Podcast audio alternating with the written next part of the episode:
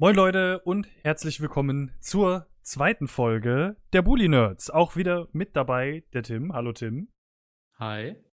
Der Tim ist im Urlaub äh, in einer Pension äh, und Okay. wir sind beide ziemlich vollgefressen und wir hoffen, Ja. dass sein Internet in der Pension besser ist als zu Hause, damit es diesmal funktioniert. Also stabiler scheint es. An die Geschwindigkeit kommt es zwar nicht ran, aber mal gucken. ja, solange es für einen Podcast ich, diesmal, reicht. ich, ich sitze zumindest schon mal bequemer als letzte Episode dann den Rest. Oh, das ist sehr gut, ja. Also ich meine, sag mal so, solange es für einen Podcast reicht, ist ja alles in Ordnung. Ja. Bestimmt. Ja, mein Lieber. Ähm, außer dass du in den Urlaub gefahren bist, äh, war natürlich am Wochenende auch wieder Bundesliga. Und ich hatte so ein bisschen das Gefühl, obwohl Deadline Day war, es ist nicht ganz so viel passiert. Es war eigentlich insgesamt eine ziemlich ruhige Transferphase, ne? Ja, ja, zumindest aus deutscher Sicht. Also ich, ich finde, viele äh, ausländische Vereine haben gut zugelangt, aber aus deutscher Sicht, äh, es gab so ein, zwei, ja, wirkliche Kracher, sag ich jetzt mal, oder so Überraschungen, die man vielleicht auch hinterfragen sollte. Aber ja, im Grundsatz äh, gebe ich dir da voll und ganz recht. Also ich würde auch sagen, um das Ganze mal chronologisch abzuarbeiten, weil es ja am Freitag war, ähm, starten wir auch einfach mal damit, dass wir so ein bisschen noch über die restliche Transferperiode beziehungsweise ähm, direkt den, ach, wie heißt der jetzt nochmal, wenn die den letzten Tag? Deadline Day. Äh, Deadline Day. Vielen Dank. Ich äh, habe heute keinen guten Tag, was das angeht. Es könnten also öfters mal ein M oder so dazwischen sein. Madeline Day. Ein Madline Day? Ähm, Madline Day? Ja. Also, ähm, sprechen wir ein bisschen über den Deadline Day. Und, na gut, ich sag mal so, äh, man kann eigentlich aus der Transferperiode ein paar Sachen mitnehmen. Ähm, und das erste, was mich gewundert hat, ist eigentlich, dass Bayern sehr viel abgegeben hat und außer Goretzka gar niemanden geholt hat. Hm, Gnabry ist ja noch neu, der war ja vorher ausgeliehen, ist jetzt zurück. Ja, gut.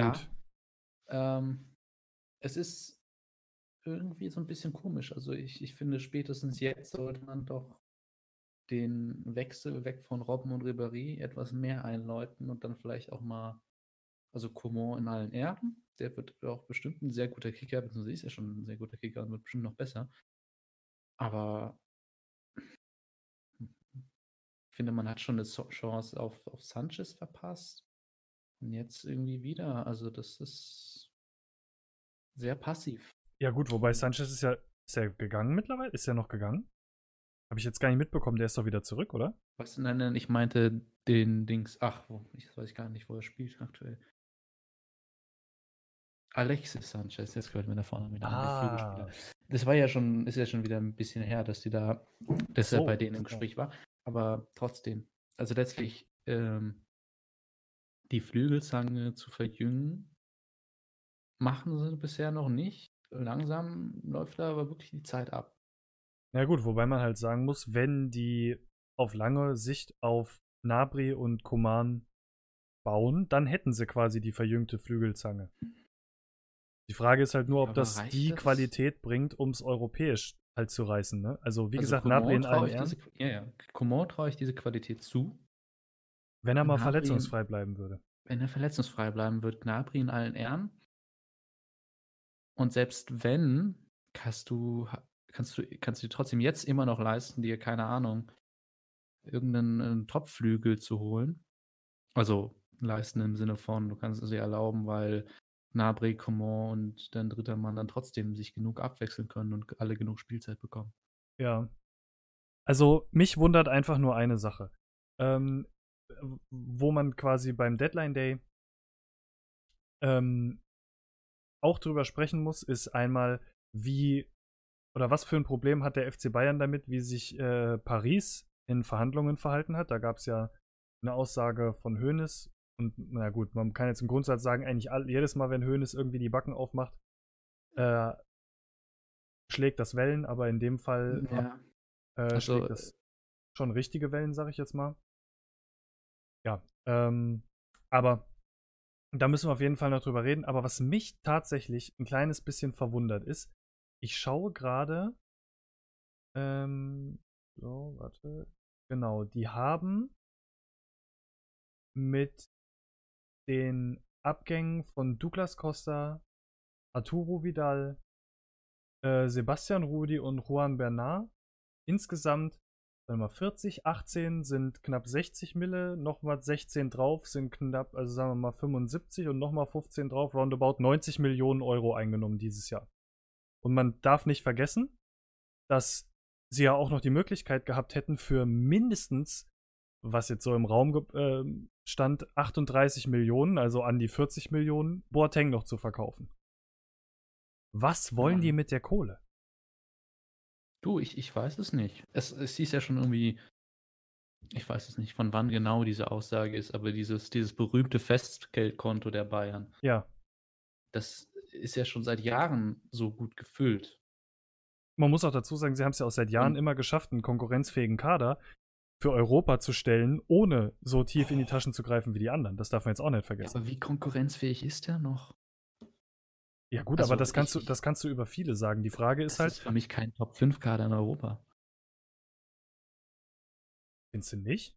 Nee, nee, nee, nee. Also, wen, wen würdest du denn äh, zu den Top 5 dazu zählen, wenn du jetzt ähm, Real Madrid und Barcelona rauslässt? Also quasi Real Madrid und Barcelona sind safe in den Top 5. Gut, dann habe ich noch Juve, Man City und Liverpool. Du findest, Liverpool hat einen besseren Kader als die Bayern? Ja. Ich finde die genau gleich stark eigentlich. Liverpool ist jünger. Ja, gut. Dann drücke ich es anders. Also Liverpool äh, traue ich deutlich mehr zu in der Champions League, weil dann auch noch, also Trainer spielt dann für mich deutlich mehr rein. Ähm, ja, gut, dann immer noch PSG dazu. Ja, das ist halt, PSG Nein, hat halt einen unfassbar, einen unfassbar, wie sagt man, wertvollen Kader, aber es ist halt, es ist halt ein bisschen schwer irgendwie, ne? Ja. Die reißen halt auch nichts. Also es ist halt, es ist halt eine schwierige Situation, glaube ich. Da würde ich es bisher auf die, die, Jahre davor auch auf den Trainer schieben. Äh, bin ich mit Tuchel sehr gespannt. Dennoch sind das für mich sechs Mannschaften, die denen ich mehr zutraue in Europa als Bayern. Ja, das, also auf dem Papier, ja, ich würde Liverpool gleichsetzen, aber beim Rest gebe ich dir recht. Auf dem Papier traue ich denen grundsätzlich auch mehr zu. Es ist aber trotzdem interessant, dass die Bayern dann trotzdem immer wieder so weit kommen. Und letzten Endes muss man sagen, in den letzten Jahren sind sie ja europäisch eigentlich immer an denselben Mannschaften gescheitert. Und naja, es ist, es ist interessant. Also ich verstehe halt nicht, warum. Also ich meine, klar, in, in Deutschland dominieren sie alles. Ähm, das war die letzten sechs Jahre oder sieben Jahre so, dass sie komplett alles dominiert haben und ich es müsste auch sehr viel passieren, wenn es dieses Jahr nicht wieder so sein sollte. Aber ich frage mich einfach, ob da, ob es nicht vielleicht Sinn machen würde, vielleicht doch einfach mal so 120 oder 150 Millionen auszugeben und mal ein, zwei oder vielleicht sogar drei hochwertige Leute zu holen, weil ich sag mal so, alles, was so in der Riege äh, Boateng oder so spielt, kriegt man ja anscheinend für so um die 50 Millionen. Und es gibt ja auch Vereine, die sich sehr, sehr gut eingedeckt haben mit Spielern, die sie eigentlich gar nicht brauchen. Also Paris ist ja so ein, äh, ja, so ein mhm. Garant dafür, dass die eigentlich gute Spieler haben, die sie schon längst wieder abgeben können. Und ich verstehe halt einfach nicht, warum man da nicht einfach mal zuschlägt. Also, warum man da nicht irgendwie einfach mal sagt, okay, man, man holt jetzt mal ein paar Leute. Natürlich sagen die auf der einen, weil, äh, auf der einen Art und Weise immer, sagt Hönes ja jedes Mal wieder, das ist nicht, die Art und Weise vom FC Bayern und der FC Bayern steht für Tradition und bla und was weiß ich nicht noch was und alle haben sich schon beschwert, auch vereinsintern, dass man damals hier äh, Martinez für 32 oder 36 Millionen, glaube ich, geholt hat. Aber. War es nicht sogar schon 40? Ich weiß.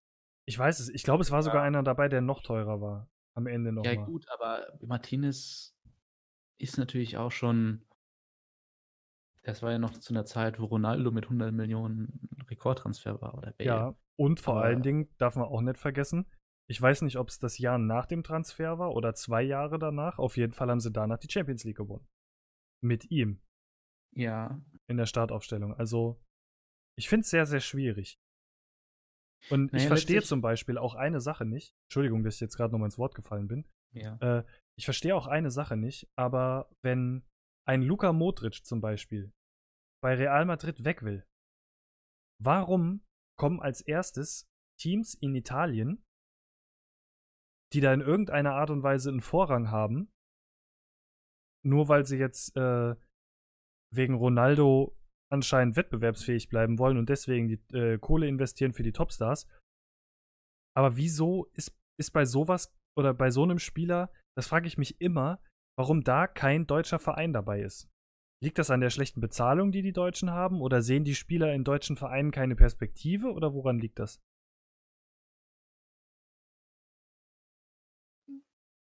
Naja, also ich meine, wenn ich mich recht entsinne, war ja Juve an Modric interessiert. Oder war es Inter? Äh, ich glaube, irgendein mailändischer Club, Inter müsste es, glaube ich, gewesen sein. Ähm, Inter hat ihn ja auch nicht bekommen. Ähm, in Italien sind ja auch Sponsoren, meine ich, erlaubt. Also kann natürlich nur durchaus Geld eine Rolle spielen dann. Äh, aber so gut, das, das klingt jetzt so, ich kann es noch nicht mal wirklich mit, mit europäischem Erfolg oder so begründen in den letzten Jahren, aber irgendwie so vom Namen her ist Inter Mailand noch mal klangvoller als Dortmund zum Beispiel. Oder Schalke. Und ich Ja. glaube auch, dass die da aufgrund ihrer deutlich prestigeträchtigen Vergangenheit und Investor möglicherweise, weil ich jetzt echt nicht weiß, wie es bei Inter aussieht, dass die da noch einen Vorsprung haben. Ja, also ich finde es ich find's sehr, sehr schwer. Die, man, man hat so ein bisschen das Gefühl, die, die deutsche Liga hat so ein bisschen an Attraktivität verloren, zumindest für ja, Europas Topspieler, um es jetzt mal so zu sagen. Ähm, gut, ich meine, die, die Bayern haben ja jetzt noch diesen, äh, diesen äh, Kanadier da irgendwie schon vorverpflichtet, der wohl irgendwie im Winter kommen soll oder so, weil er dann erst 18 ist. Sehen. Auch Ah. irgendwie für 10 Millionen oder Ja. so. äh, der ja halt auch quasi ein Talent sein soll. Ähm, oder was heißt sein soll, ein Talent ist, kann man einfach so sagen. Aber ich frage mich irgendwie, was, was ist da in den letzten Jahren passiert? Also die, die Liga war mal vielleicht intern nicht so spannend. Allerdings muss man auch ganz ehrlich sagen, weiß ich auch eigentlich jetzt noch nicht, was ich davon halten soll, ob die Liga so spannend bleibt, wie sie oder wieder so spannend wird, sagen wir es mal eher so, weil eigentlich war egal, was die letzten sieben Jahre passiert ist. Die Bayern sind immer Meister geworden und meistens, auch wenn alle gesagt haben, ah, und die deutsche Liga ist so stark und was weiß ich nicht noch, was hatte der zweite hinterm Meister 20 Punkte Rückstand. Also Hm. ja, ähm, ich, ich weiß halt nicht, woran es liegt oder wie Ich- man es, was, was Ich man dagegen nicht, tun kann. Liga, also auf natürlichem Weg, und das ist für mich jetzt mal Leipzig ausgenommen, tue ich mich schwer damit, das zu sehen. Ist, die einzige Möglichkeit wäre, dass, äh, also dass Deutschland in Europa insgesamt absackt, weil die Champions League-Gelder sind halt so viel mehr als alles andere, dass Bayerns Abschneiden sich da so einen finanziellen Vorsprung herausgespielt hat. Dadurch, äh, Aber sie geben es ja nicht mal aus. Ja, sie geben es ja nicht mehr aus und das siehst du in Europa, im europäischen Vergleich, aber es reicht halt irgendwie. Ja. Also, ich habe es übrigens mal nachgeguckt, weil es mich jetzt interessiert hat. Also rein auf dem Papier her ist natürlich, ähm, sind sie seit dem Sieg 2013 vier von fünf Mal ins Halbfinale gekommen. Äh, Ja. Wobei ich dazu sagen muss, ich habe jetzt extra nachgeguckt. Da war schon eine Menge Glück dabei, weil die einfach sehr oft den leichtesten Gegner haben, hatten. Also da war Benfica, Porto und Sevilla.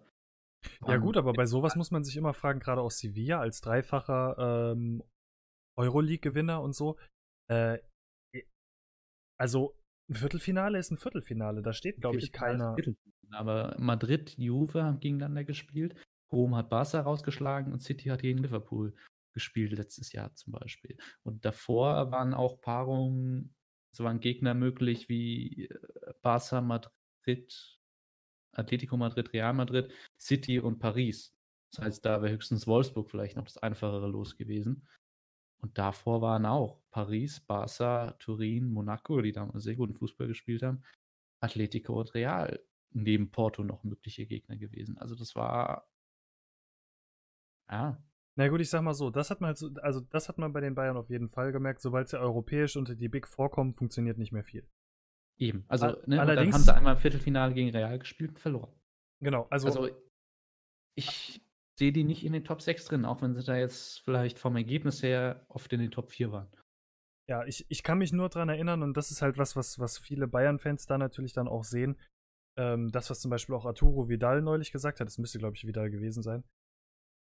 Zum Thema Videobeweis, der gesagt hat, wenn es den Videobeweis schon vor zehn Jahren oder vor fünf Jahren gegeben hätte, dann hätten die Bayern zwei äh, Titel mehr.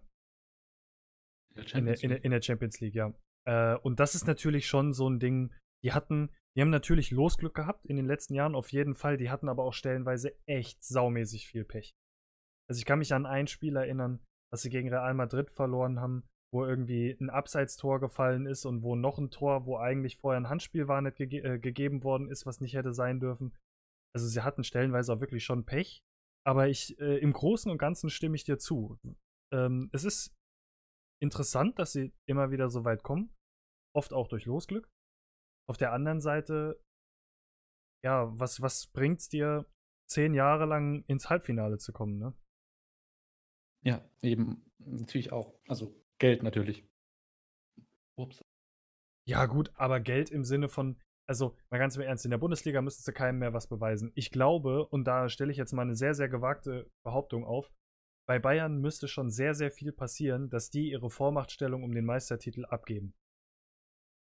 Und Ja. ich gehe da sogar so weit, dass ich sage, in den nächsten zehn Jahren. Da müsste schon richtig was passieren. Wa- Was heißt Vormachtstellung? Die werden in den zehn, nächsten zehn Jahren Meister oder sie werden in den nächsten zehn Jahren immer Top-Favorit auf die Meisterschaft sein?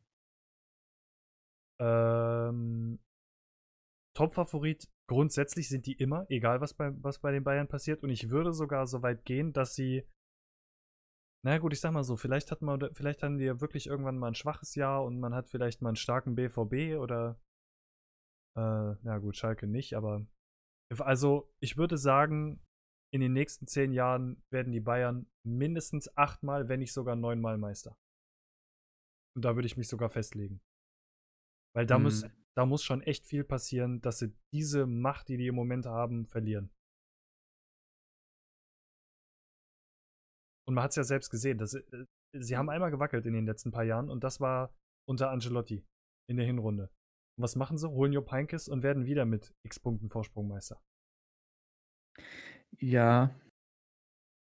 Äh, Also ich tue mir schwer mit so einer Prognose, weil in zehn Jahren halt wahrscheinlich keiner mehr von der aktuellen Mannschaft übrig ist. Vielleicht Süle, da weiß ich jetzt gar nicht, wer alt er ist. Oh, das müsste ich jetzt auch mal googeln. Aber der war auf jeden Fall noch relativ jung. Ja, das stimmt. 23. Also mit 33 kann man als Innenverteidiger noch spielen, aber also die, der angesprochene Umbruch auf dem Flügel zum Beispiel, tue ich mir schwer. Du musst dann auch Boateng, Martinez, Hummels längst ersetzt haben. Ähm, es wird da vermutlich Saisons geben, wo zentrale Bausteine der Mannschaft ersetzt werden müssen. Und wenn dann da äh, eine Dortmunder oder Leipziger Mannschaft gerade groß aufspielt in der Saison und die Bayern mit jedem Titel natürlich auch etwas satter werden und die Motivation in der Liga für Spieler, die schon sechs, sieben Mal Meister geworden sind, sinkt einfach mit jeder Meisterschaft noch mal mehr. Dann ja, weiß ich nicht. Also acht Titel in zehn Jahren wäre schon fast das Maximum, was ich bereit wäre mitzugehen. Ja, also ich, ich muss auch ganz ehrlich sagen, wenn du dir die Vorbereitung von den Bayern angeguckt hast, geguckt hast, die haben ein paar Jugendspieler dabei. Wenn die rechtzeitig gut genug gefördert werden, und das ist ja nun mal einfach was, das muss man ja ganz einfach sagen, das können die Bayern ja auch sehr gut, also dass die wirklich Talente holen und die weiterbringen, dann also ich sag mal, ob das europäisch für die Spitze reichen kann, was die Jungs können, das steht jetzt, steht jetzt mal auf einem komplett anderen Blatt. Aber die haben eine U19, die würden bei jedem anderen Bundesligisten Startelf spielen. Das ist, ähm, da, die haben sehr, sehr viel im Köcher. Vielleicht ist das auch was, weswegen die einfach sagen, man, also vielleicht kann sowas ja sogar eine Taktik sein, dass man irgendwie sagt, man versucht, man guckt jetzt einfach mal, was die nächsten zwei, drei Jahre in Europa noch so geht.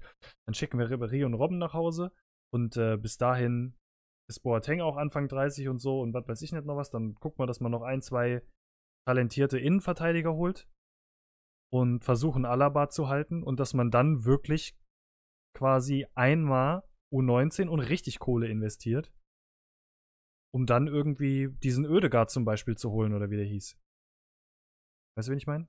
Der ja, zu Madrid gegangen ist. Der, der, ist doch völlig in der Versenkung verschwunden jetzt. Ein gutes ja. Beispiel. Ja, weil er halt zu Real Madrid geht. Wer ist denn auch schon so dumm und geht zu Real Madrid jetzt mal ganz im Ernst? Ich weiß nicht, wer geht mit 18 zu Bayern? Ja, gut, okay. Ist auch wieder richtig. Aber da hast du es wenigstens ab und an noch mal eine Chance, beim passenden Trainer zu spielen. Aber Real Madrid, das kannst du ja vergessen, dass du da mal spielst. Mhm. Also, bei also denen, bei denen sind ja in der U19-Bundesliga sind sie übrigens nicht. Das hat Hoffenheim letztes Jahr gewonnen. Äh, was, die U19-Bundesliga? Die U19-Bundesliga Südwest. Okay. Ich weiß nicht, ob das die war das, war das die U19 oder war das die U23? Haben die noch eine U23 angemeldet, die Bayern? Ich meine ja. Also es, es war auf jeden Fall äh, hier bei diesem, bei so einem, was weiß ich was, Telekom Cup oder irgendwas, was jetzt vor, vor Saisonbeginn war. Und äh, da haben ein paar echt äh, gute Jungs gespielt und die haben da stellenweise Mannschaften, die mit Top-Besetzung, also mit Bundesliga-Top-Besetzung, Gladbach zum Beispiel, auch wenn es die Vorbereitung ist, aber die haben die komplett auseinandergenommen. Das, ähm, aus, aus meiner Sicht war das schon sehr beeindruckend. Und vor allen Dingen auch, was die auf ihrer USA-Reise und so gespielt haben, die Jungs. Also das, mhm. da waren ja quasi die ganzen, die ganzen Topstars hast du ja quasi nicht gesehen. Du, ich, ich schaue mir kaum Vorbereitungsspiele der Eintracht an. Von anderen Vereinen noch weniger. Ja, das, das sind halt so Sachen, die. Wobei ich jetzt vom Namen her eigentlich keinen aus dem Kader kenne. Nee, das waren, das waren wirklich ganz junge. Vielleicht äh, stehen die auch gar nicht mehr beim U23-Kader dabei. Vielleicht haben die auch mittlerweile alle einfach. Profivertrag. Ja, genau, das kann natürlich auch sein. Ja. Ja, aber wie gesagt, äh, ohne dass wir uns da jetzt in irgendeiner Art und Weise zu lange festlabern. Gibt Sind ja erst 20 Minuten gewesen. Genau. Gibt bestimmt den einen oder anderen Bayern-Experten, der sich gerade die Haare rauft, weil wir so ziemlich keine Ahnung von diesem, äh, von diesem Verein haben oder zumindest nicht so tiefgehend, wie es wahrscheinlich sein sollte, um es jetzt mal einfach so auszudrücken. Ähm, können wir ja nochmal darüber reden, dass, was ich anfangs schon mal angesprochen hatte, dass Uli Hoeneß gesagt hat, dass PSG sich dringend einen neuen Sportdirektor suchen sollte, weil der aktuelle, ah, ich will jetzt nichts Falsches sagen, ich habe jetzt nicht mehr den genauen Wortlaut, aber der hat gesagt, der, ähm, äh, der aktuelle wäre, ja, wie kann man das am besten so umschreiben? Unwürdig eines so großen Vereins. Und das sind schon schwere Worte. Also, da wüsste ich echt gern mal, was da hinter den äh, Kulissen passiert ist. Ich würde Bayern München raten, seinen Präsidenten auszutauschen.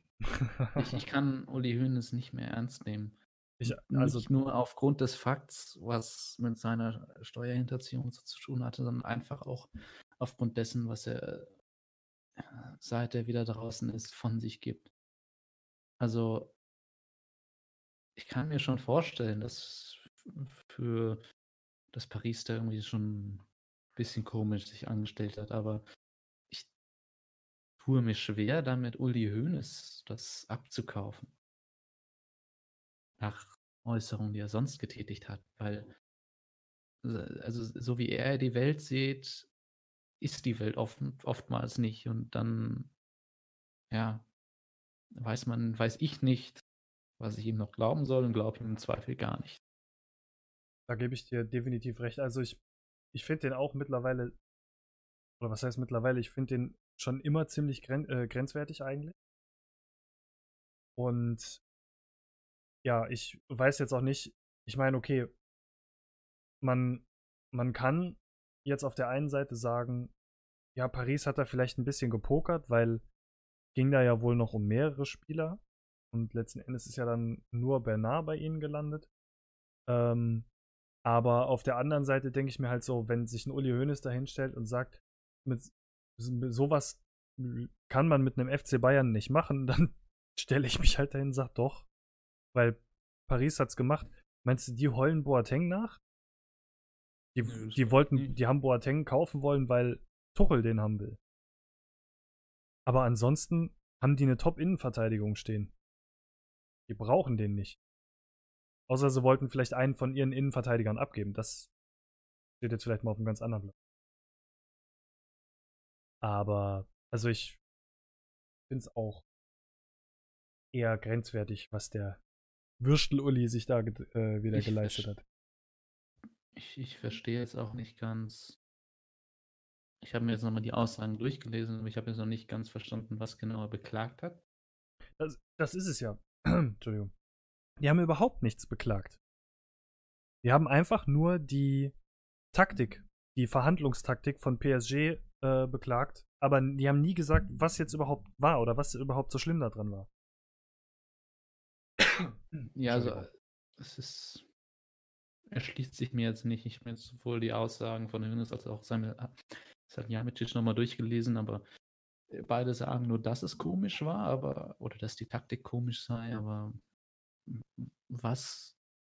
Ja, ach, ich habe irgendwas gelesen von wegen, äh, dass ein Spieler quasi schon so gut wie verhandelt war und dass dann PSG aber trotzdem irgendwie ganz plötzlich von jetzt auf gleich einen Rückzieher wieder gemacht hat und sie dann doch irgendwie gesagt haben, sie wollen dann nur Bernard kaufen und weiß ich nicht noch was. Also, ja.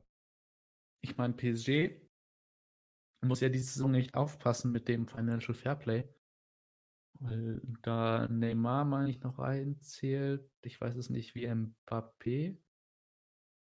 Das war das irgendwie eine Leihe mit genau. Kaufmodell. Ich weiß aber nicht, ob die Leihe zwei Jahre oder ein Jahr ging. Also auf jeden Fall müssen die irgendwie diese Saison schon sehr darauf achten, da bezüglich des Financial Fairplays nicht zu viel Geld auszugeben, weshalb dieser Boateng-Transfer wohl auch gescheitert ist. Ja, gut, irgendwann ist ja auch mal gut. Wobei man jetzt aber auch sagen muss, also so Gerüchten zufolge sollen ja für Boateng 40, also soll ja 40 Millionen im Raum gestanden haben und PSG soll angeblich 38 geboten haben, was, was glaube ich ganz normal ist. Also wenn Bayern sagt, wir wollen 40, dass die erstmal mit 38 kommen und dann kann man irgendwie sagen, keine Ahnung, letzten Endes landet man dann wahrscheinlich so auf 36 oder 37 plus Bonuszahlungen bei Erfolg oder so. Dann damit man irgendwie über 40 kommt, aber das nicht in die Ablöse mit reingeht und so weiter und so fort. Das ist, glaube ich, relativ normal. Ähm, dann könnte man aber auch genauso sagen, es ist auch genauso ein Dick-Move von den Bayern, dann zu sagen, äh, ah, wir wollen jetzt doch 50. So ungefähr. Weil sie wollten ihn ja nicht abgeben. Das, das haben sie ja auch sofort dann gesagt. Also sie wollten ihn nicht abgeben. Ja. Und sie wollten eine Summe aufrufen, die PSG nicht bezahlt. Und wenn du dann natürlich 40 sagst, und die sagen, alles klar, machen wir 38 plus Bonuszahlungen und dann einfach sagen, ah, nee, doch 50, kann man dann genauso sagen, ist ein Dickmove. Vielleicht hat da auch einfach PSG dann irgendwann gesagt, okay, wenn ihr das wollt, bitte. Das Spiel können wir auch spielen. Genau. Durchaus möglich. Und vor allen Dingen muss man auch dazu sagen, PSG hat ein bisschen mehr Kohle, um das Spiel mitzuspielen. Die dürfen sie zwar nicht ausgeben, aber sie haben sie in der Theorie. PSG darf nicht, Bayern will nicht und dann kommt sowas bei rum. Genau. Und ich meine, im schlimmsten Fall verkaufst du halt Cavani oder so. Hast genug Stürmer, die Tore schießen können. Dann kriegst du für Cavani, keine Ahnung, für, beim passenden Abnehmer am Deadline, der kriegst du für Cavani auch 70 oder 80. Ich weiß gar nicht mehr, wie alt er ist. Das könnte den Preis etwas drücken. Bei 30, glaube ich. Das. Ich weiß es ehrlich gesagt gerade auch nicht so. 31. Bitte? 31. Ja, deswegen sage ich ja beim richtigen Abnehmer. italienisches Team muss es sein. Die stehen ja. auf alte Leute. okay. Aber Deadline Day, was hatten wir noch? Wir haben äh, Frankfurt bei uns. Ähm, relativ interessant, Kevin Trapp. wir beide haben schon drüber gesprochen, Ja. äh, dass, es, dass wir beide den Transfer zwar als nicht falsch empfinden, aber ihn nicht nachvollziehen können, weil, naja, entweder Renault ist verletzt, dann lässt man Wiedwald spielen. Wenn Wiedwald nicht gut genug ist, ist die Frage, warum man so jemanden dann überhaupt holt, wenn er nicht mal besser ist als der verletzte erste Keeper. Und der erste Keeper hat anscheinend verletzt gespielt. An sich ist es eine Win-Win-Situation für Frankfurt und für Kevin Trapp, also für beide. Äh, es ist ein bisschen. Es ist meiner Meinung nach ein bisschen merkwürdig, dass der freitags vorgestellt wird und samstags spielt. Und wie er vorgestellt wird, steht ja eh wieder ganz auf einem anderen Blatt. Was war das da so schlimm? Na, dieses, äh, diese Panne, die sie da hatten, hast du das nicht mitbekommen? Ach so, gut, das meinen wir ja, Güte. Ja, also Kann mal passieren. Frankfurt hat, Frankfurt hat das Video von seiner Vorstellung quasi morgens direkt online gestellt und dann wieder offline genommen, um es dann mittags nochmal online zu stellen. Ja, ich habe auch schon bei YouTube mal den Haken nicht richtig gesetzt. Ja, das kann passieren. Ja, gut, aber am Deadline Day ist schon. Also, Ja, es, ist, so, es, es, es sieht blöd passieren. aus. Aber das ist, es ist ja irgendwie jetzt kein Ausdruck für mangelnde Professionalität im Verein, wenn da ein Mitarbeiter mal nicht richtig aufpasst. es kann passieren, aber man blöd. muss halt mit Spott und Höhne leben, sag ich mal so. Ich verstehe jetzt auch nicht, warum es da so viel Spott und Höhne gibt. Also, Problem wäre jetzt gewesen, wenn der Transfer noch an irgendwas gescheitert wäre. Dann, dann wäre es natürlich katastrophal gewesen. Aber so, Dann wäre es aber auch schon ein bisschen komisch gewesen, das schon ein fertiges Video mit Interview davon zu haben und dann scheitert er nochmal. ja, vielleicht ist Aber hat's alles schon kommt beim. Medizincheck irgendein Ergebnis verspätet noch raus oder so, keine Ahnung. Also, wie gesagt, ich, ich fand auch, Kevin Trapp hat, um es schon mal vorwegzunehmen, eigentlich ein ganz gutes Spiel gemacht. Und ich glaube auch einfach, dass das ein, das ist ein Spieler, wenn Frankfurt den bekommen kann, dann darf man nicht Nein sagen. Also aus Frankfurter Sicht. Aber ich finde halt das Ganze drumherum ein bisschen, ein bisschen schwierig. Es wirft ein sehr, sehr gutes Licht im Moment auf Frankfurt, äh, gerade auch so aus finanzieller Sicht. Trapp war ja schon vorher ein Publikumsliebling. Und äh, Ich mag Trapp auch immer noch sehr. ja, also ich habe auch sehr viele weibliche Twitter-Accounts gesehen, die geschrieben haben, endlich haben wir wieder den schönsten Torhüter der Bundesliga. Also das scheint wohl auch optisch gesehen sehr weit zu gehen. Aber ja, im Großen und Ganzen. äh, Der Transfer ist gut und ich glaube, er wird auch weiterhelfen, aber m- mir tut es halt sehr, sehr leid für Renault, weil der Renault hat ein beschissenes erstes Spiel gehabt und hatte dann eigentlich ein Zim äh, also das Pokalspiel und hatte dann eigentlich ein ziemlich eher gutes erstes Bundesligaspiel, meiner Meinung nach. Ja. Ähm, ah gut, okay, der Supercup war auch noch dabei. Da sah er natürlich noch schlimmer aus eigentlich als im Ja, Pokal. Supercup geschenkt, total. Ja. Also Äh, was, was ich halt wirklich nicht verstehe, also ich tue mich wirklich schwer mit dem Transfer, weil auf der einen Seite mag ich Trapp sehr. Ich halte Trapp für den besseren Torhüter als Renault. Das steht für mich sogar komplett außer Frage, dass Trapp Ja. definitiv der bessere ist. Das Problem, also ich habe von Renault natürlich auch vergleichsweise wenig gesehen. Aber äh, bei Trapp weißt du halt, was du hast. Trapp ist ein sehr guter Bundesliga-Torhüter. Hm, Hat bei PSG sich ja auch zeitweise durchgesetzt. Und naja, also ich, ich, ich verstehe nur nicht, also du hast da kein Problem auf der Torwartposition gehabt. Weil, Aber man gesagt, hat es gelöst. Ja, und also wenn du, wenn du von wenn du Trapp direkt holst und dann noch meinetwegen nur ein Jahr ausleihst, habe ich kein Problem damit. Wenn Renault langfristig verletzt ist und du Trapp holst, habe ich kein Problem damit. Aber Renault saß jetzt auch wieder auf der Bank. Also scheint ja nicht sch schwer verletzt zu sein, dass er überhaupt nicht spielen kann. das habe ich mich nämlich auch gefragt am Wochenende. Warum sitzt Renault auf der Bank und nicht Wiedwald? Ja, weil Renault anscheinend fit ist und besser ist als Wiedwald. Ja, das ist sehr, sehr schwierig, sage ich ganz So, ehrlich. dann hast du halt in einem Jahr was hast du dann? Dann hast du einen Torwart ohne Spielpraxis, der dir ein Jahr lang auf der Bank gesessen hat, weil Trapp wird dann weg sein. Den kannst du dir von PSG gut, vielleicht machen die dann einen großen Verkauf und du kannst ihn dir dann für drei, vier Millionen schnappen, aber selbst das, du musst ja auch kein anderer mehr bieten. Genau, erstens das. Da muss ja, vor allen Dingen muss Trapp da auch so Bock drauf haben. Es kann ja zum Beispiel auch sein, dass er, egal was jetzt diese Saison passiert, auch vielleicht sagt, er, er will auch immer noch bei einem großen europäischen Topclub spielen. Ja? Und vor allen Dingen darf man dann auch nicht dabei vergessen, ähm, Buffon bleibt auch nicht ewig bei PSG, ne? Der ist ja nur auch schon ein bisschen älter. Und wenn sie längerfristig mit ja, Trapp planen, dann wollen sie ihn ja behalten. Ja, wobei sich Areloa heißt er, glaube ich, mhm. schon letztes Jahr gegen Trapp durchgesetzt hat und er ist erst 25. Und damit jünger als Trapp. Also, ja, ich habe das. Wird wahrscheinlich nicht mehr Nummer 1 bei Paris werden.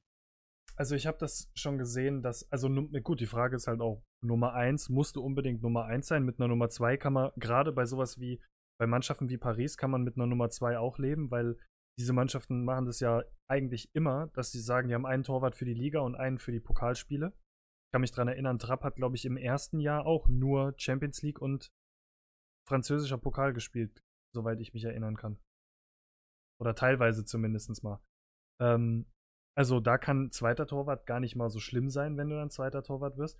Ja gut, erster Torwart ist halt die Frage. Auch Paris muss irgendwann mal Kohle dalassen und mhm. oder, oder muss irgendwann mal wieder Kohle reinholen. Und auch dann könnte man eventuellerweise sagen, okay, du hast vielleicht einen, du hast vielleicht einen ersten Torwart, der im Moment bei 100% ist, und du hast einen Trapp, der vielleicht, keine Ahnung, 92 oder 90% gibt.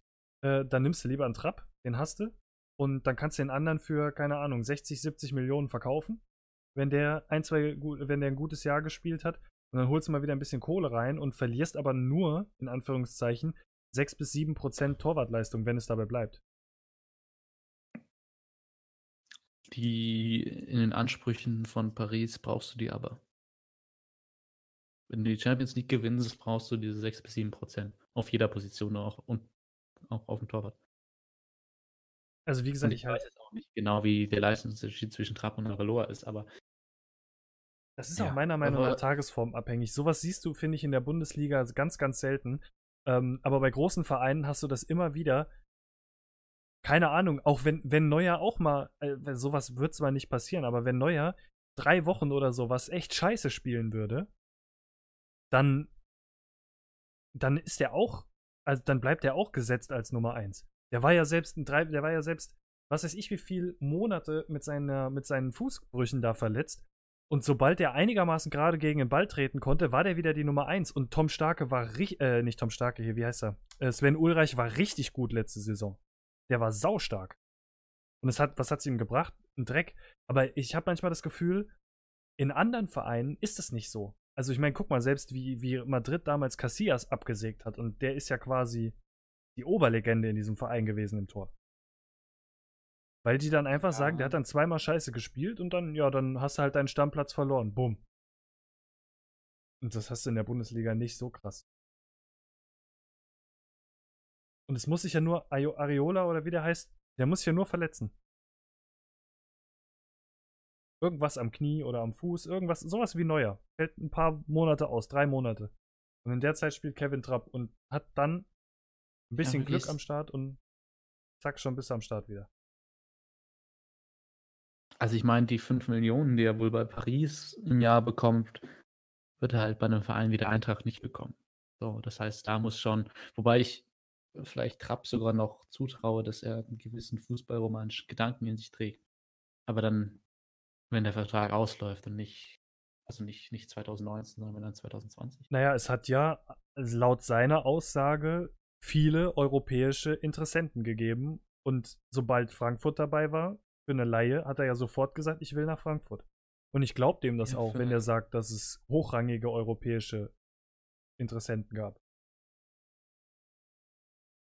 Wie ist denn das bei Laien? Jetzt bin ich auch, das müsste ich eigentlich wissen. Ich meine, du bekommst ja das Gehalt, für das du bei deinem Hauptverein unterschrieben hast.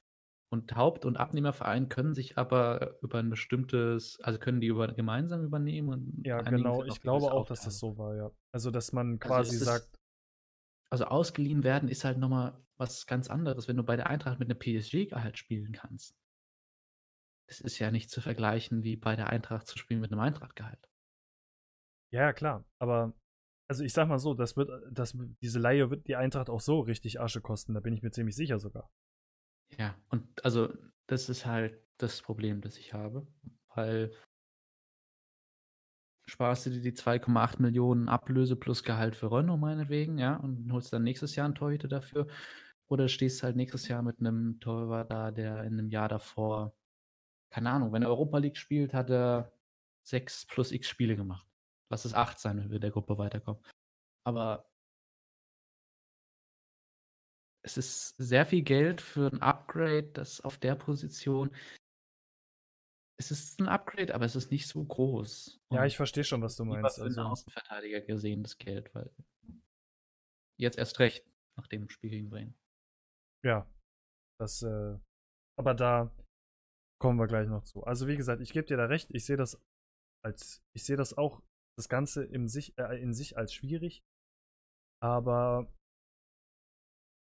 ähm, die, die Damen und Herren in der Vereinsführung haben ja, oder hauptsächlich Herren, haben ja in letzter Zeit relativ gut, ich sage bewusst relativ gut, weil es war nicht alles gut, äh, gewirtschaftet. Und ich glaube, dass die ihren, ihren gewissen Plan haben werden. Und ja, keine Ahnung, vielleicht will man auch versuchen, äh, einen Torhüter in der Riege von Trapp oder in der, in der Größenordnung mit der Europa League zu finanzieren. Kann ja auch sein. Aber da fehlt uns jetzt zu viel Insiderwissen eigentlich. Äh, es gab noch einen Wechsel innerhalb der Bundesliga, der mich sehr, sehr gewundert hat. Gebe ich ganz ehrlich zu. Und das ist Nuri Sahin. Ähm, es war relativ klar, dass der beim BVB weggeht. Aber mich hat sehr gewundert, dass er nach Bremen gegangen ist. Mhm. Und vor allen Dingen zu welchen Konditionen. Also, ich weiß nicht, ich weiß nicht, wie dir das geht, aber ich habe äh, Nuri Schein schon immer für einen überdurchschnittlich guten Bundesligaspieler gehalten. Der hat halt auch fies Verletzungspech gehabt und so weiter und so fort, genauso wie auch damals Gündogan. Aber ich habe den eigentlich immer für einen sehr, sehr soliden defensiven Mittelfeldspieler gehalten und die Ablöse waren ja jetzt anscheinend, so wie sie sich angehört hat, unter einer Million Euro. Mhm. Das ist dann schon wieder der Moment, wo ich mir denke, aber ein Spieler wie Shahin, vielleicht, vielleicht überschätze ich den jetzt auch komplett, ne? Aber unter eine Million Euro und dann nach Bremen, die irgendwie seit gefühlt zehn Jahren gegen den Abstieg spielen? Ich sage bewusst gefühlt. Bitte steinigt mich jetzt nicht, wenn wenn es gar nicht so schlimm war, aber ja, also. also nicht so lange. Genau, also es sind, auf, es sind keine zehn Jahre, das weiß ich auch, deswegen sage ich ja gefühlt. Aber äh, ja, finde ich, fand ich sehr, sehr interessant. Also. Die Sache ist, bei Schein glaube ich nicht, dass die Ablösesumme seinen Wert widerspiegelt, weil Dortmund ihn wahrscheinlich mit so einem Legendenrabatt verkauft hat. Ja. Dass er sich seinen Verein aussuchen durfte, bei dem er spielen will. Und dann äh, stellt Dortmund ein wenig Stein in den Weg. So, die Sache ist, der hat in den letzten vier Saisons in der Bundesliga, wenn hier Transfermarkt den nicht lügt, äh, 21,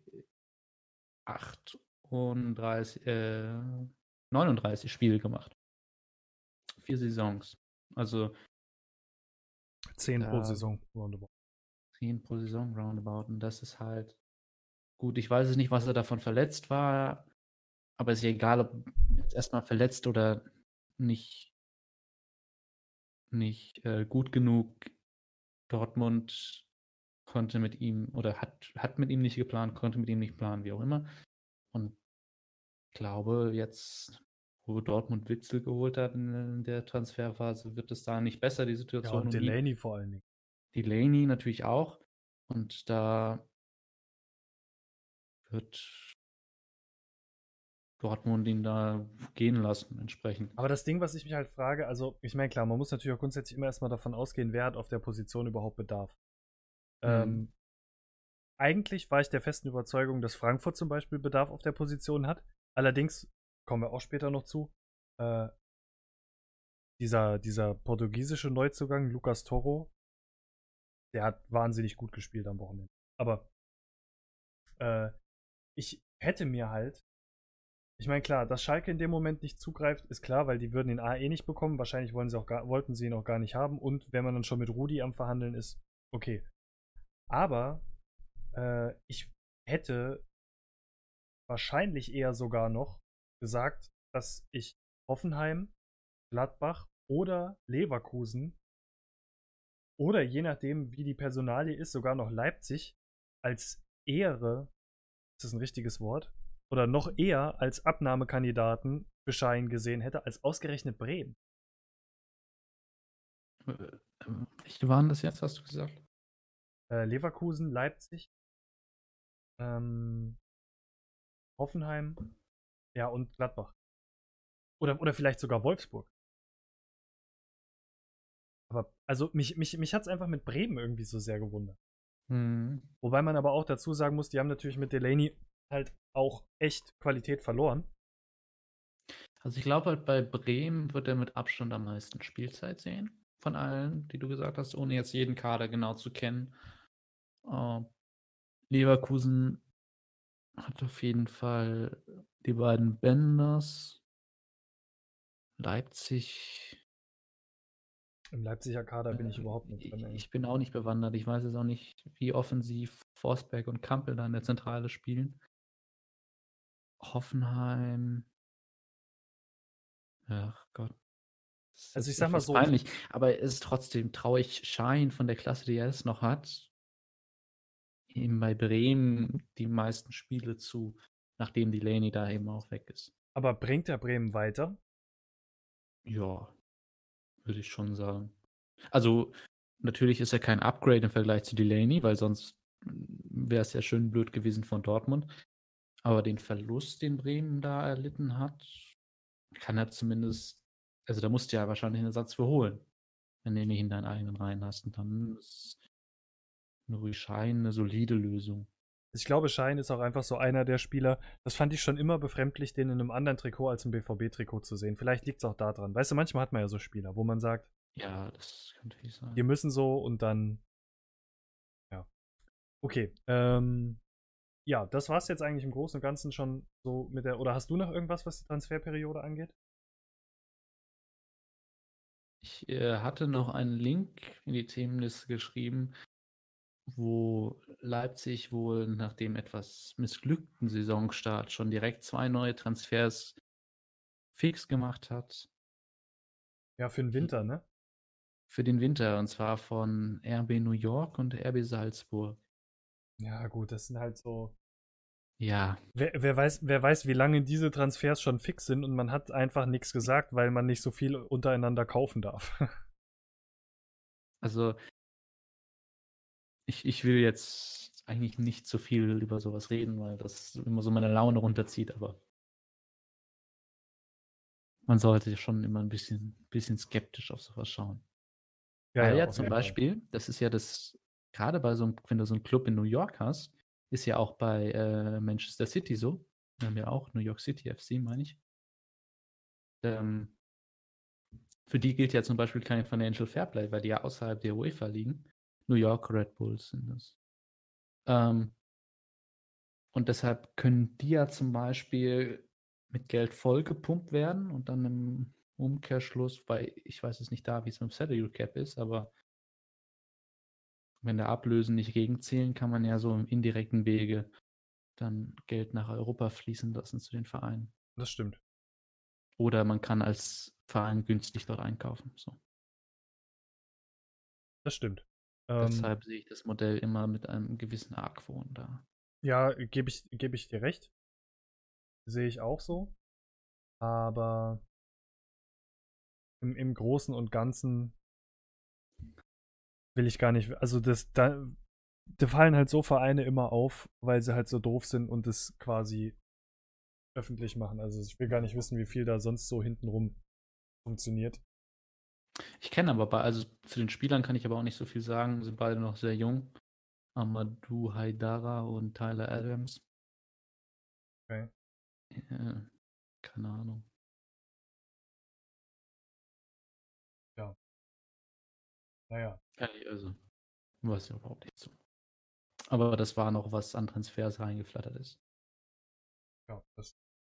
Also, ich hatte das auch gelesen äh, dass die das quasi schon indirekt angekündigt haben. Aber äh, ja. Gut, wo die jetzt genau herkamen, hatte ich jetzt auch noch so noch nicht geguckt. Ja. Ähm, genau, dann lass uns doch einfach mal anfangen, am besten ein bisschen über den Spieltag zu reden. Äh, mach gerade mal hier alle Listen auf. Mhm. Es ging ja am Freitagabend los mit einem etwas im Ergebnis überraschenden Spiel. Und nicht nur im Ergebnis, sondern auch im Spiel selbst, fand ich. Hannover gegen Dortmund. Das stimmt. Torlos. Ja, das ist richtig. Äh, hat mich auch sehr überrascht. Äh, vor allen Dingen muss man, also ich habe das Spiel selbst nicht gesehen, was ja auch an dieser, da können wir gerne auch mal drüber reden irgendwann, an dieser tollen Verteilung der Bundesliga-Rechte liegt. Ja. Ähm, aber ich habe mir im Nachhinein die Wiederholung angeschaut und habe mir gedacht, wie kann dieses Spiel 0 zu 0 ausgehen? Es waren schon sehr gute Chancen auf beiden Seiten. Ja. Äh, natürlich hatte Dortmund da mit den Latten- und Pfostentreffern äh, etwas eher noch Pech als Hannover. Wobei aber hier der, ich weiß gerade nicht, ich weiß gerade, mir fällt, ist gerade der Name von dem Hannoveraner Keeper entfallen, aber der hat auch einmal unfassbar stark gegen Reus gerettet. Äh, Esser war es. Esser, ja. ja der hat einmal ja. mit einem ja, ja, das, das auch. krassen Reflex. Also Dortmund hatte durchaus gute Chancen. Was mich, ich habe das Spiel ja auch nicht gesehen, ja, auch kein Eurosport-Player, aber was mich im ersten Moment gewundert hat, als ich mir so, ähm, noch bevor die Zusammenfassung online war, die Spieldaten durchgelesen hat, dass Dortmund nur 44% Ballbesitz hatte. Ja. Gegen Hannover. Das stimmt.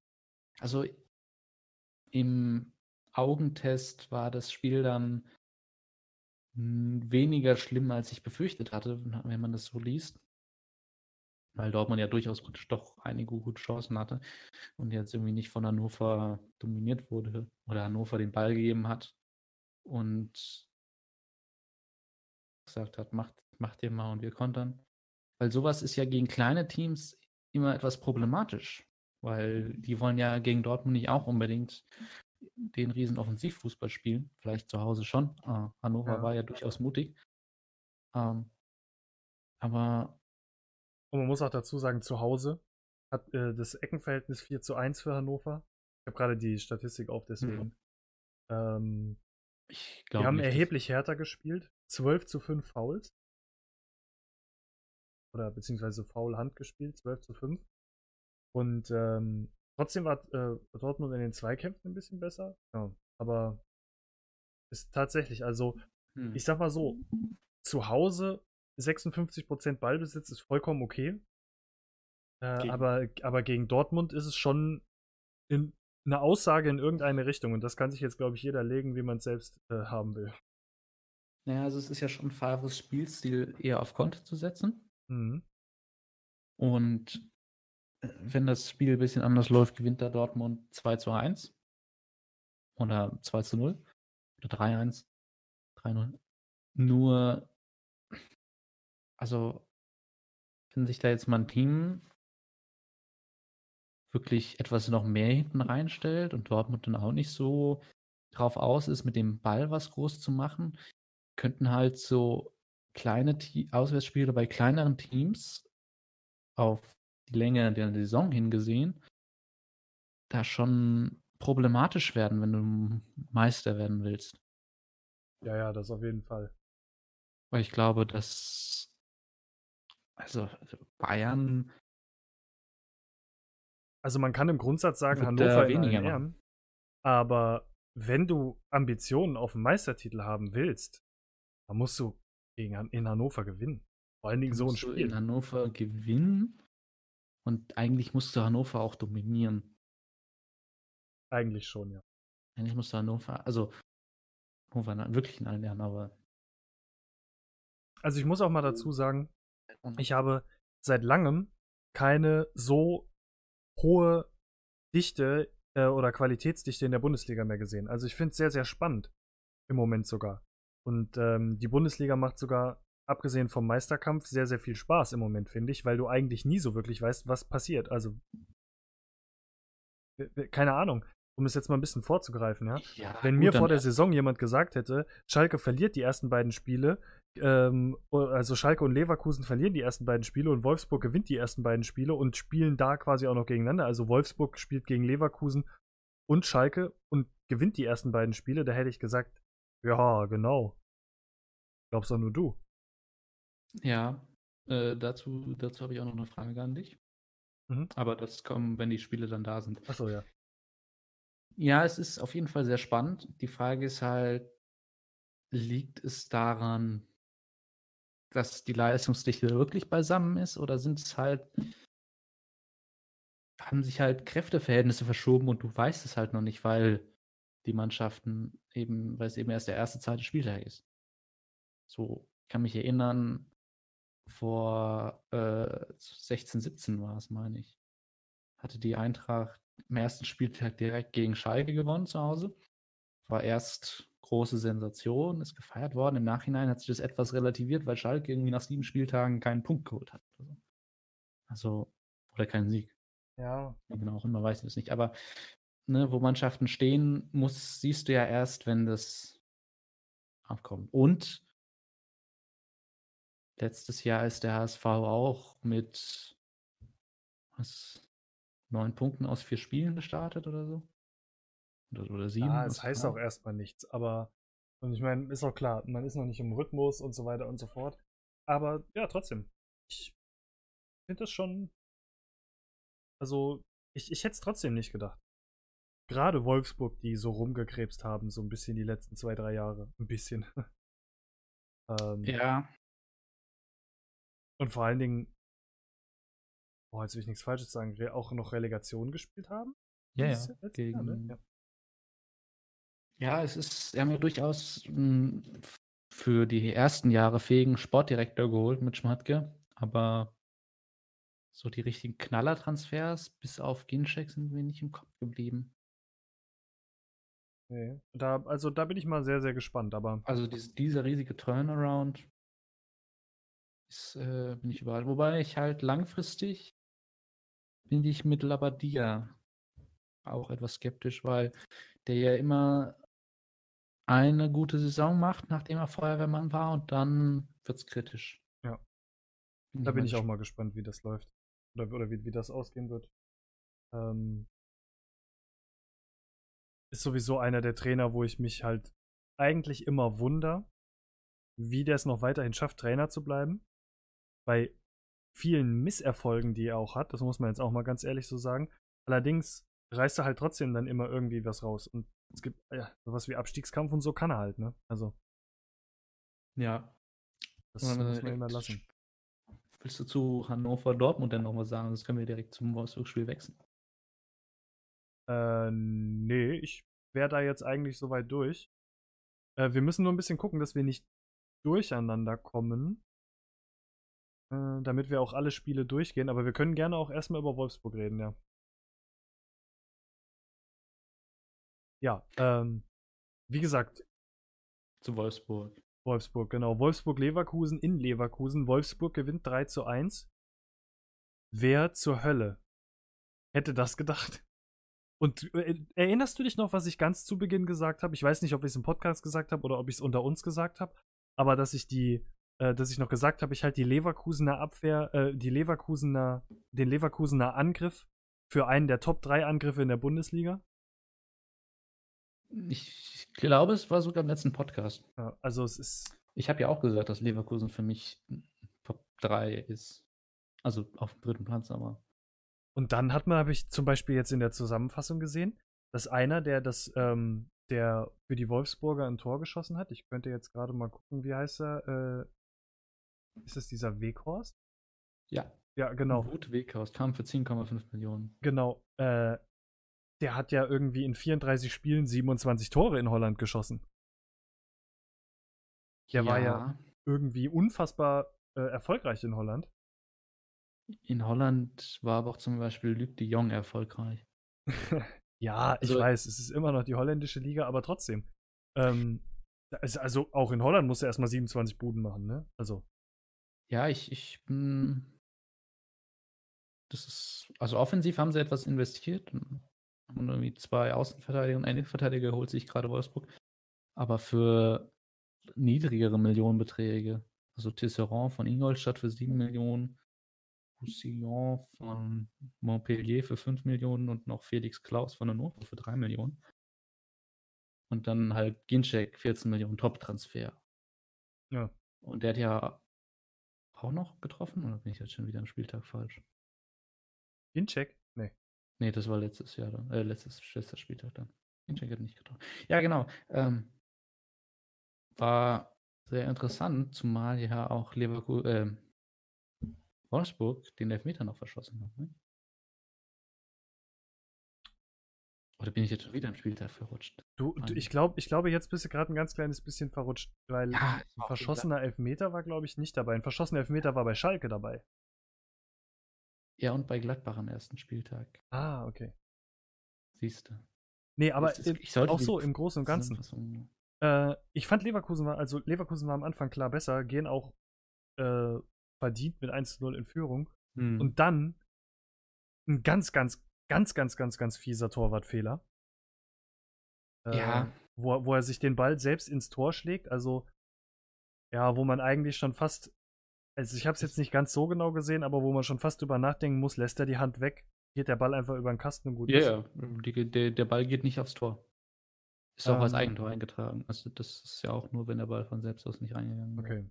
Ähm, ja, und dann halt in der Zwe äh, Ende der zweiten Halbzeit oder, oder Mitte der zweiten Halbzeit ist dann Leverkusen wie letzten Spieltag schon komplett auseinandergebrochen. Und naja, was, was die speziell beim, beim 2-1 verteidigt haben, das weiß ich jetzt eigentlich auch nicht so richtig. Also das fand ich sehr, sehr merkwürdig von diesem Weghorst. Ähm, ja, und dann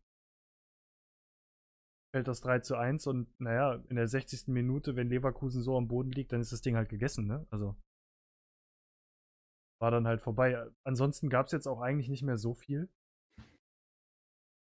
Äh, ich meine, Leverkusen hatte auch in der zweiten Halbzeit noch ein, zwei wirklich gute Chancen, nochmal ranzukommen, aber wenn du sie halt nicht machst, ne? Halt Das bitter. ist ein Problem. Ja. Die Sache ist, was ich mich frage, ist halt, kommt da noch was von Leverkusen? Also was, was, oder kannst du da noch was erwarten? Ich meine, die Innenverteidiger-Talent ist verletzt, Radetzky ist noch verletzt, aber äh, auch Bender ist, nee, Baumgartlinger ist verletzt. Sehe ich gerade auf die Schnelle. Ja, die haben tatsächlich ein bisschen. Verletzungspech im Moment, das ja stimmt. nicht, nicht so relevant. Ja, also die Sache ist, mit Radetzky kriegst du vermutlich nicht das 1 zu 1. Zumindest nicht dieses 1 zu 1. Bin ich bei dir. Um, wenn du das zweite Tor machst davor, gewinnst du dann auch vermutlich das Spiel. Aber dieser Zusammenbruch, den du angesprochen hast, der auch schon beim Spiel gegen Gladbach zu beobachten war, er würde mir schon Sorgen bereiten. Ja, also ich weiß auch nicht genau, woran das liegt, ob das ein mentaler Zusammenbruch ist. Da muss man jetzt dazu sagen, das können vielleicht die Leute, die die Spiele live sehen oder die die länger sehen, etwas besser beurteilen oder ob das vielleicht sogar einfach ein Zusammenbruch der Kräfte ist. Ob es tatsächlich bei dem Fußball, den sie spielen, die Kondition einfach nicht ausreicht. Ähm, aber man wird sehen. Ich, ich hoffe, dass da noch was kommt. Weil ich die eigentlich mit so einer, also ich finde, man hat bei dem 1-0 von Bailey einfach gesehen, was da geht. Aber sowas würde ich halt ganz gerne mehr in Europa sehen, ne? solche Angriffe. Wobei auch da wieder die Frage ist, dann spielen die wieder ein starkes Jahr und wer weiß, wo sie dann wieder hinwechseln. Kommen wieder die Engländer und werfen die Millionen um sich und dann. Ja. Ja, wobei auch die Engländer eigentlich relativ zurückhaltend waren. Aber jetzt sind wir schon, elf Transfers haben wir jetzt abgeschlossen. Genau. Ähm, ja, also ich würde auf jeden Fall sagen, um das quasi einfach mal äh, ein kleines bisschen zu beschleunigen, Jetzt also, wollte ich aber meine Frage noch stellen. Achso, du wolltest deine Frage noch stellen. Ja, stell ja. mal deine Frage noch. Ist Wolfsburg so gut die Saison, wie sie jetzt nach dem Siegen gegen Leverkusen und Schalke, die aber respektive auch gegen Gladbach und Hertha jetzt zweites Spiel verloren haben, ist, ist Wolfsburg so gut oder haben sie einfach, was ich meinte, gegen Mannschaften gespielt, die zum aktuellen Zeitpunkt einfach unter der erwarteten Leistung liegen? Ganz ehrlich, ich habe keine Ahnung. Ich glaube, dass Wolfsburg sehr, sehr gut damit getan hat, nicht mehr so viel Geld um sich zu schmeißen. Und zwar immer noch, die haben ja immer noch äh, vergleichsweise viel ausgegeben für Transfers, glaube ich, soweit wie ich das weiß. Äh, zumindest soweit wie ich das mitbekommen habe.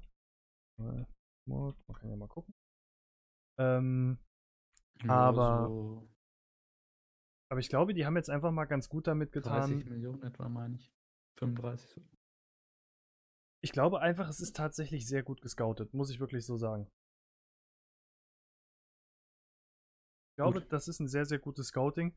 Und man hat stellenweise gesehen, also ich weiß jetzt nicht, ob das speziell jetzt diesen Spieltag an Leverkusen lag, aber was die auf, den, auf der linken Außenseite stellenweise veranstaltet haben, das war schon sehr gut. Also hat mir tatsächlich sehr, sehr gut gefallen und man muss jetzt mal gucken, wo es hinführt. Aber wenn sie das Level, wie sie es jetzt haben, halten, jetzt mal egal, ob die Gegner am Schwächeln waren oder nicht. Ich meine, letzten Endes kann man eigentlich sowieso erst nach der Hinrunde sagen, wo stehen wir ungefähr. Und selbst dann werden die Karten wieder neu gemischt, weil dann werden wieder neue Spieler gekauft. Also es ist ja immer ein bisschen schwer. Und nach zwei Spieltagen irgendwas zu sagen oder festzulegen, finde ich sowieso schon immer schwierig. Aber ich würde sagen, wenn sie das Level halten, haben sie relativ wenig mit dem Abstieg zu tun dieses Jahr. Und ich glaube, nach den letzten Jahren ist das für Wolfsburg schon mal sehr viel wert. Um das so ja. abzukürzen. Danach ich weiß nicht, wie du das siehst. Sehr aus. Also ähm, ich würde mich da weitestgehend anschließen, dass ich denke, dass Wolfsburg einen einstelligen Tabellenplatz erreichen kann. Für mehr, da denke ich, dass Schalke und Leverkusen halt wirklich nicht so gut sind. Also sie haben meiner Meinung nach nicht Nummer 3 und 4 in Deutschland gerade geschlagen, weil nee, nee. Leverkusen und Schalke sind aktuell noch nicht die dritte und viertbeste Mannschaft. Das stimmt. Wo man da sie halt vielleicht recht. gesehen hätte. Wo man auch wieder drüber diskutieren könnte, äh, dass die Transferperiode früher endet. Damit die neuen Spieler auch tatsächlich in der Vorbereitung mit dabei sind, damit so Sachen eben nicht passieren. Was will Sebastian Rudi bei Schalke ausrichten? Mal im Ernst. Die Engländer haben es ja gemacht, ne? Ja, die eben. Haben ja Transferphase enden lassen, bevor das erste Saisonspiel ist. Und ich wäre sogar noch so, ich würde sogar noch so weit gehen, dass man sagt, eine Woche oder anderthalb Wochen vor dem ersten Saisonspiel. Ja, aber dann also ich meine, das Argument ist ja so, dass du auf Verletzungen reagieren kannst in den ersten zwei Spielen oder dass du irgendwas dann unter Wettkampfbedingungen nochmal siehst, was du, äh, auf das du reagieren kannst. Letztlich, ich meine, sinken die Preise von Transfersummen, je später es wird, eigentlich steigen die doch eher. Ja. Weil der kaufende Verein unter Druck steht. Also meine ich, wenn du einen Spieler wirklich willst, kannst du dich kannst du ihn auch früher holen. Das stimmt. Und vor allen Dingen ist auch die Frage, ob man diesem Ganzen nicht vielleicht mit einer ganz anderen Regel irgendwie ähm, noch ein bisschen nachkommen könnte oder da ein bisschen entgegenwirken könnte, indem man zum Beispiel äh, eine ähnliche Regel einführt wie, äh, sagen wir jetzt mal als Beispiel, sowas wie bei der WM. Da hast du ja auch einen festen Kader und wenn sich da jemand verletzt, darfst du nachnominieren. Und dass, bei, dass man bei einer schweren Verletzung zum Beispiel, keine Ahnung, das Transferrecht für einen Spieler erhält, zum Beispiel, meinst du? Zum Beispiel, ja. Oder das, also das, das, das, das wäre, wäre natürlich auch schlecht für die anderen Vereine, wobei man natürlich grundsätzlich immer sagen muss, jeder Verein, der einen Spieler nicht abgeben will, gibt ihn nicht ab, ganz einfach. Also. Ja, also du, du musst, wirst dann natürlich Mondpreise zahlen müssen für den Spieler, den du holst, weil der abgebende Verein ihn nicht ersetzen darf. Genau. Also ich, ich glaube, viele Vereine helfen sich da ja auch mit ja mit Spielern aus die äh, quasi aus der Arbeitslosigkeit kommen, also vereinslosen Spielern. Mhm. Ähm, aber ich glaube, dass man eventuellerweise da eine Regelung finden könnte, um das nochmal hinzubekommen. Aber, oder um, um dann nochmal was um dann noch was reinzubringen. Aber ja, es gibt ja jetzt auch Vereine, die sowieso, um das jetzt einfach mal so auszudrücken, nicht bis, zur, bis zum Deadline Day mitspielen mit, können bei denen oben, sondern die einfach sagen müssen, ähm, wir müssen eigentlich schon zum Beginn der Transferperiode unsere Planungen abgeschlossen haben. Weil, Und können sich vielleicht noch irgendwas, was runterfällt, dann absnacken. Genau, richtig. Äh, für, diese, für diese Vereine, also ich, ich nehme da jetzt mal als Beispiel Freiburg, ja. Freiburg wird an Deadline Day keinen dicken Fisch mehr ranziehen können, weil die Preise viel zu utopisch sind. Und die müssen auch ihre Saison, äh, Saison planen und auch mit Verletzungen planen. Also, das ist halt immer so. Es, es ist halt sehr, sehr schwierig. Wenn jetzt natürlich im, am ersten Spieltag irgendwie und du hast, keine Ahnung, zwei Kreuzbandrisse und einen Syndesmosebandabriss, sodass du genau weißt, die drei fehlen dir mindestens ein halbes Jahr. Ja, okay. Dann können wir nochmal drüber reden dann ist es vielleicht ganz klug, nochmal nachzukaufen. Aber ansonsten, wenn du eine Verletzung hast, ja, dumm gelaufen, passiert. Hatten wir auch. War, war, bei, war bei Frankfurt ja genauso. Salcedo neu gekauft und beim Confederations Cup äh, kugelt der sich irgendwie die Schulter aus, fällt erstmal drei Monate aus. Hat auch mhm. keiner geholfen gesagt, wir brauchen einen neuen Verteidiger. Das hat auch keinen interessiert in dem Fall, ne? Also deswegen. Ja. Naja. Ja, ähm, Genau, aber um da quasi jetzt mal ein bisschen weiter äh, zu kommen im Takt. Ähm, du hast doch schon so schön über Freiburg geredet. Genau, können wir eigentlich direkt mit Freiburg weitermachen. Und ja, was bleibt einem dazu eigentlich zu sagen? Dieses hm. verdammte Tor in der Nachspielzeit hat nämlich zwei Punkte im Tippspiel gekostet. das stimmt, ja. Ja.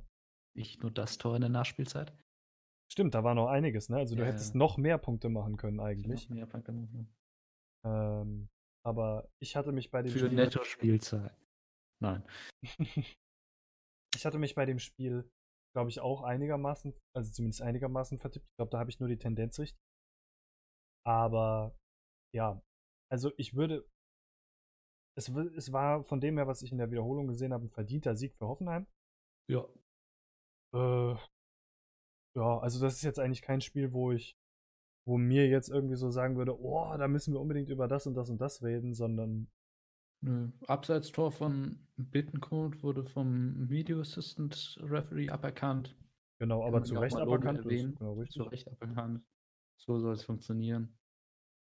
Und ja, ansonsten zu erwähnen. hat das Hoffenheim eigentlich einfach nur gut gemacht und hat ja. halt souverän 3-1 gewonnen. Ist jetzt natürlich ein bisschen schwierig für Freiburg. Die ersten zwei Spiele verloren. Ähm, und hat natürlich auch immer noch das Problem, dass Christian Streicher immer noch an seinem Bandscheibenvorfall laboriert. Ja. Ah, schwierig. Also, ist, ich will jetzt nicht sagen, mit Streich hätten sie mehr gewonnen, aber schwierig. Das ist so ein bisschen die Frage, weil ich fand, sie haben ja, also waren in beiden Spielen nicht wirklich machtlos, also dass du sagen musst, dann musst du das unbedingt das System umstellen. Ja, der Niederlechner hat jetzt aber gegen Hoffenheim auch schon wieder so ein, zwei Dinger liegen lassen, wo du denkst, ei, ei, ei, ei. Ja, aber hm. ich meine, Dinge gegen Frankfurt liegen ja lassen, da kann ja auch der Trainer dann wenig machen. Du kannst ihn auswechseln, aber. Ja, ja, also war jetzt nicht auf den Trainer bezogen, sondern war einfach. Ja, aber ich meine, ich meine, ich weiß halt nicht, wie stark das reinzieht, wenn der Trainer. Weil ich glaube, so grundsätzlich die Taktik aufzustellen und die Aufstellung, kann man schon machen mit einem Bandscheibenvorfall. Du kannst sie halt nur nicht direkt in die Mannschaft bringen und im Spiel umstellen. Also ich glaube, ich glaube, und das ist jetzt vielleicht auch so ein bisschen Fußballromantik bei mir, dass es Trainer gibt, die definitiv Einfluss haben an der Seitenlinie auf das Spiel und wo es einen Unterschied macht, ob sie dabei sind oder nicht. Nicht nur, weil es um taktische Aufstellung geht, sondern einfach, wo die pure Anwesenheit einen Einfluss darauf hat. Und ich glaube, Christian Streich ist einer von denen. Dann kann das so sein. Ja. Kann, kann ja durchaus das so sein. Also, aber wie gesagt, letzten Endes gegen Frankfurt hätte auf jeden Fall erheblich mehr gehen können, als für Freiburg gegangen ist. Auf der anderen Seite, ähm, ja, gegen Hoffenheim, da ich bin immer da, ich bin ein Fan davon, wenn jeder Verein immer sagt, sie wollen jedes Spiel gewinnen, aber gegen Hoffenheim, da darfst du halt dann auch mal verlieren. Das ist okay. Also gegen Champions League Teilnehmer als Freiburg darfst du verlieren. Das ist. Und sie, sie haben es ja trotzdem gut gemacht. Es war ja trotzdem teilweise noch knapp, ne? Also das darf man auch nicht vergessen. Mhm. Ähm, was mir dabei jetzt gerade noch einfällt, und ich meine, war es Augsburg äh, ich, ich musste sehr, sehr schmunzeln, weil es, weil es ein Spiel gab in der, in der Vorbereitung. Ich habe jetzt leider tatsächlich vergessen, welches, welches es war, aber es müsste, glaube ich, tatsächlich Augsburg-Gladbach gewesen sein, wo man auch wieder Fairplay-mäßig was äh, zum Reden hatte, weil wir ja letzte Woche so über Frankfurt geredet hatten, über mhm. den Einwurf. Und zwar oh, gab ja, es da, äh, es, es gab eine Freistoßsituation, wo der ähm, Spieler quasi einen schnellen Freistoß ausführen wollte und der gegnerische Spieler hat sich, wie die das halt nun mal machen, direkt davor gestellt, weil sie wissen, dann führen sie den Freistoß nicht in die ja. Richtung aus. Und er hat den Freistoß aber versucht, in die Richtung auszuführen und der gegnerische Spieler ist quasi in den, ist quasi dazwischen gegangen. Dadurch ist der Ball aber zu seiner Mannschaft gekommen und die Mannschaft hat, weil der Schiri es nicht gesehen hat, einfach weitergespielt und die haben angegriffen und das ist nicht abgepfiffen worden, dieser Angriff. Wo man jetzt auch. vermutlich, wenn es in einem Tor geendet hätte. Dann hätte der Videoassistent eingreifen müssen, das ist logisch. Ja. Aber das ist dann auch schon wieder so der. Das ist dann ich finde, wenn man über den Frankfurt-Einwurf diskutiert, muss man darüber auch diskutieren. Weil natürlich ist es logisch, sich da vorzustellen. Das ist heutzutage im Fußball einfach so. Und ja. wenn derjenige dann den Pass spielt und du kannst ihn abfangen, easy. Aber musst du dann allen Ernstes einen Angriff spielen? Oder sagst du halt die, irgendwie, keine die Ahnung? Die Sache ist, der große Unterschied zum Frankfurt-Einwurf ist, dass das abgepfiffen werden muss weil es halt nicht erlaubt ist. Du musst da deinen Abstand halten und wenn du den nicht hältst, dann. Genau, aber worauf, ich meine, das ist ja logisch. Aber wo, also, dass das vom, vom Grundsatz her abgepfiffen werden muss, ja. Worauf ich aber hinaus will, ist, wie verhalten sich die Spieler? Verstehst du? Die haben auch einfach gespielt. Obwohl man normalerweise eigentlich sagen könnte, na gut, kommt Leute, ist Fair Play. Ja, auch, dass sich die Gladbacher da irgendwie halb verteidigen und halb beim Schiri beschweren dass das nicht, nicht abgepfiffen wird, aber. Ja, fand ich eine sehr, sehr dubiose Entscheidung. Aber da muss ich wirklich sagen, und da kann man jetzt mal sagen, so viel wie der Videoassistent letzten Spieltag falsch gemacht hat, so viel haben sie diesmal richtig gemacht. Ja, wobei er hier nicht zum, zum Eingriff kam. genau, aber wenn, dann hätte er auch eingegriffen, weil diese, ich, ne? diese, ja, diese Wiederholung gab es ja auf jeden Fall. Also das wäre ja eine klare Fehlentscheidung oder eine, ein klarer Fehler vom Schiedsrichter gewesen und dann hätte er eingreifen müssen. Also da, da gibt es ja gar keine Diskussion drüber. In dem. Ähm, ja, aber Augsburg-Gladbach, ein sehr, sehr spannendes Spiel, fand ich.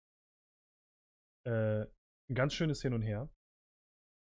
Ja, war wirklich ein schönes Spiel. Und ja, war so ein Spiel. Ja, wie sagt man das? Hätte auch 3-3 ausgehen können. Hm, Drischt jetzt hier echt die Phrasen. Ja, natürlich, was, was soll man dazu halt schon sagen, ne? Also, es hätten mehr Tore fallen können, um es jetzt einfach ja. mal so auszudrücken, aber. Ja. Also Gladbach balldominanter, aber in Chancen plus war, lag dann doch leicht bei Augsburg. Also ich denke, im, im Großen und Ganzen fällt, ähm, ja gut, jetzt sieht man ja natürlich schon wieder 18 zu 7 Torschüsse für Augsburg. Wie viele davon gingen aufs Tor? Das ist die Frage, ne? Du weißt nie, wie die Schüsse aussahen. Aber es spricht schon eine Sprache. Und ich glaube, mit dem 1-1 sollten die Gladbacher sehr gut leben können. Ich glaube, wenn das Ding hier 2-1 für Augsburg ausgeht, dann ähm, darf keiner sich beschweren. Nö. Deswegen äh, kann man das so stehen lassen. Ja. Noch ein 1-1 hatten wir dabei, Mainz gegen Nürnberg. Äh, ein, ein, unfassbar offenes Spiel mit viel hin und her wie, was Nürnberg gespielt hat, hat mir sehr gut gefallen. Ich fand auch Mainz gar nicht mal so schlecht eigentlich. Aber war halt auch so ein 1-1, ne? Also. Ja, ja. also ich meine, Mainz hat ja gegen Stuttgart schon nicht brilliert offensiv. Mhm. Also haben sie auch mehr Glück, mehr Glück als Verstand gehabt, wie das Tor gefallen ist, beziehungsweise Bartstuber kein Verstand. Und hier war ein schöner Kopfball. Ja. Aber ja, Verhalten 1-1 und Nürnberg. Die haben wir schon am ersten Spieltag nicht schlecht gespielt gegen Berlin. Und hier durchaus auch noch Chancen gehabt, das, das 2-1 zu machen. Ähm, vielleicht ärgerst du dich in der langen Saison dann noch, dass du als Aufsteiger, weil Heimspiele gegen Mainz musst du gewinnen, wenn du in der Klasse, wenn du die Klasse halten willst eigentlich. Also gerade wenn du die Chance dazu hast. Ja. Kann mal schauen. Ja, ich denke auch, also vielleicht, vielleicht ärgert man sich nochmal drüber, aber also, was man auf jeden Fall sagen schon muss. relativ dumm. Ich weiß nicht, ob Nürnberg nochmal so dominant sein wird im Spiel oder überlegen. Ja, kommt halt drauf. Bleiben wir jetzt. Letzten Endes. Ich, ganz ehrlich, ich, äh, nach, nach den ersten beiden Spieltagen weiß ich im Moment ehrlich gesagt gar nicht, was ich so zu den Mannschaften sagen soll, weil es ist alles irgendwie eine Wundertüte im Moment so ein bisschen. Das stimmt. Ähm, ich fand sehr, sehr schön. Ich meine, das müsste von, äh, von Nürnberg der Ausgleich gewesen sein. Das war eine sehr, ein sehr schöner, äh, eine Eckenkombination quasi. Oh ja. Äh, ich kann mich daran erinnern, dass so ein ähnliches Tor vor ein, zwei Jahren mal in Frankfurt gefallen ist, wo drei Leute durchgelassen haben und dann Alex Meyer im 16er abgeschlossen hat. Ähm, das, Wir haben so viele Tore geschossen. oh, wir haben so viel. Äh, das, das, hat mir, das hat mir sehr, sehr gut gefallen. Sowas mag ich, wenn es dann auch wirklich, wenn du auch wirklich merkst, es ist ein einstudierter taktischer Kniff und der hat in dem Moment funktioniert, dann freue ich mich auch für die Mannschaft, dass das funktioniert hat. Mhm. Ich, war großer Fan bei, von der englischen Mannschaft bei der WM. Ja. Weil du halt wirklich äh, teilweise gesehen hast, wie die fast basketballähnliche Sets da gelaufen sind äh, bei den Standardsituationen, um da jemanden freizuspielen. Das ist halt Wunder, also es ist halt auch, auch sehr schöner Fußball, finde ich. Ja, ja. Und ähm, war hier eine ähnliche Situation, fand ich sehr schön. Äh, ja, aber ansonsten 1-1. Also, wie gesagt, das ist halt so, eigentlich ist es ähnlich wie bei, wie bei dem Augsburg-Spiel. Äh, geht das Spiel 2-1 oder 3-1 für Nürnberg aus, darf sich auch keiner beschweren. Ja. Ähm, und mit dem Mainz ist mit dem Unentschieden ein bisschen glücklicher und dann, wie du schon gesagt hast, muss man halt mal gucken, ob Nürnberg sich da irgendwann vielleicht mal drüber ärgert über die zwei liegen gelassenen Punkte. Die können ja irgendwann mal tatsächlich wichtig werden im Abstiegskampf. Ähm, so, was haben wir dann? Wir, wir hatten schon Augsburg-Gladbach, wir hatten Hoffenheim Freiburg, wir haben jetzt noch. Wir kommen jetzt nicht mehr drum rum. Ja, so langsam. Also, okay, wir können doch über Leipzig-Düsseldorf reden. 1-1. Da, da fixt jetzt aber die Chronologie komplett. Ja, das ist aber, ist aber auch egal. Okay. Ich will die alle. Nächstes ich will nicht 1-1. die alle- Genau. Ähm, 1-1. Und ich muss ganz ehrlich sagen, das Spiel hatte auch gar nicht wirklich einen Sieger verdient, meiner Meinung nach. Äh, von Also dem her, was ich gesehen habe. Und ich empfinde Leipzig als ganz schön schwach im Moment. Also, Leipzig hat mich echt. Also ich bin etwas erschrocken von Leipzig, war ja auch in der Europa League Quali jetzt zuletzt, sind sie auch gerade so noch durchgekommen mh. Mit ihrem 3-2 da gegen Luhansk. Ähm, ich fand Nürnberg bis zum 1-0 hätten sie, waren sie der verdiente Sieger. Da wären wir jetzt abgepfiffen gewesen dann in der, was war das, 47. Mhm. Bis dahin haben sie echt, echt gut gespielt. Ähm, deutlich die bessere Mannschaft gewesen. Danach Äh, haben sie meinst, aber aufgehört. Ich, ich, ich habe Äh, jetzt gerade gefragt, Düsseldorf. Ich Das sind die zwei Pilze, die schon drin waren. Hoffe ich. Beides Aufsteiger, naja. Also fand echt, also Leipzig, in Leipzig so zu spielen als Aufsteiger, ziemlich beeindruckend gewesen. Dann mm, fand ich es etwas schade, dass, aber vielleicht ist es natürlich auch irgendwo verständlich, dass du dann dich eher aufs Verteidigen konzentrierst. Also, ich habe halt eine Sache gesehen und die hat mir auch unter anderen Trainern in Frankfurt noch nie gefallen. Du kannst in der Bundesliga, und da lege ich mich jetzt einfach mal fest, du kannst in der Bundesliga, wenn du 1-0 führst, nicht mehr auf 1-0 spielen. Du musst auf das 2-0 gehen. Weil bei so gut wie jedem Spiel, was ich in der Bundesliga sehe, wo es 1-0 steht und die Mannschaft, die führt, will auf das 1-0 spielen, fangen die sich den Ausgleich. Und genau so hat es Düsseldorf hier auch gemacht. Die haben ganz klar auf das 1-0 gespielt. Und das haben sie verkackt. Ja. Weiß ich nicht. Also ich fand zum Beispiel, dass Frankfurt im ersten Spieltag ziemlich auf 1-0 gespielt hat. Hm. Bis dann halt 2-0 gefallen ist. Ja. Aber die, die Sache ist halt, Leipzig ist ja schon eher eine konterstarke Mannschaft. Wobei man natürlich hier in dem Spiel sagen muss, bis zum 1-0 hat Leipzig ja nicht so viel gerissen. Also kam mit dem Spielstil von Düsseldorf nicht wirklich zurecht. Ja. Und dementsprechend musste eigentlich dann schon so weiterspielen. Aber es ist halt, vielleicht ist dann das der, der Funkelfaktor, dass du einen etwas altmodischeren Trainer hast, der dann das noch so drin hat. Hat er bei Frankfurt auch immer gemacht. Das etwas funkelnde äh, im, im, im Spiel der Düsseldorfer. Nee, aber ich sag mal so, im Großen und Ganzen gebe ich dir da auf jeden Fall recht. Äh, ich glaube auch, dass man, im, dass man eigentlich sagen muss, als Leipzig mit so Ambitionen und vor allen Dingen auch mit solchen, auch wenn das viele Leipzig-Fans jetzt vielleicht etwas leid sind, aber auch gerade mit solchen finanziellen Mitteln und mit so einem Background, den diese Mannschaft hat, ja, man hat ein bisschen Probleme, weil man quasi eigentlich keinen Trainer hat. Außer dass Rangnick das jetzt quasi im Moment äh, so interimsmäßig macht und naja, wäre Rang, wär Rangnick ein Top-Trainer, ein Top-Bundesliga-Trainer, dann wäre er Trainer. Sagen wir es mal so. Ähm, aber gegen den Aufsteiger Düsseldorf, also Düsseldorf in allen Ehren, aber zu Hause gegen den Aufsteiger Düsseldorf als so ein ambitioniertes Team wie Leipzig, um ja, jetzt also mal eine Phrase rauszuhauen, die musst du putzen. Ja. Also. Es ist ja auch nicht so, dass du, dass die die komplett an die Wand gespielt haben, also Leipzig Düsseldorf komplett an die Wand gespielt haben und dann, keine Ahnung, mit einem Konter nach der Ecke der Düsseldorf glücklich 1-0 in Führung geht. Sondern das war, das war ja echt schlecht, was Leipzig da wirklich lange Genau. Und das ist, sowas darf nicht passieren. Jetzt weiß ich nicht, mit wie viel, ja, wie sagt man das, äh, mit wie viel mit, mit was für einer breiten Brust die aus der Euroleague-Quali kommen. So breit kann sie nicht sein. Ähm, nee, die sollte eigentlich eher schmaler geworden sein nach ja. dem Spiel da. Also, ja. Man, man wird sehen. Aber normalerweise, also schwaches Spiel von Leipzig auf jeden Fall. Schön gemacht alles von Düsseldorf, aber Leipzig. Und das ist jetzt auch kein Leipzig-Bashing, das ist einfach so. Das ist Fakt. Ähm, ich würde sagen, wir kommen eigentlich noch zu dem Spiel, was so ziemlich am uninteressantesten, oder ich will jetzt niemanden verärgern, aber was ähm, ja am vorhersehbarsten war. Es ist quasi Stuttgart gegen Bayern. Ja. Da verärgerst du niemanden. Was, was will man dazu sagen? Die Bayern gewinnen 3-0, haben stellenweise um die 80% Ballbesitz, ist halt ein Bayern-Spiel, ne? Also. Ist halt ein Bayern-Spiel und Stuttgart hat halt auch. Die haben 35 Minuten versucht, auf 0-0 zu spielen, dann ist es ans 0 gefallen. Das Spiel war im Grunde gegessen. Dann war es vorbei. Schießt ja. Bayern noch zwei Tore. Und ja.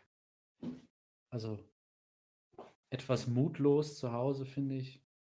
Ja. Also wenn du, wenn du Vor allen Dingen, nachdem man in der letzten spielst, Saison die Bayern schlägt, ne? Darf man auch nicht vergessen. Ja. Also wenn du in München auf 0-0 spielst, verstehe ich das zu Hause. Probier es doch.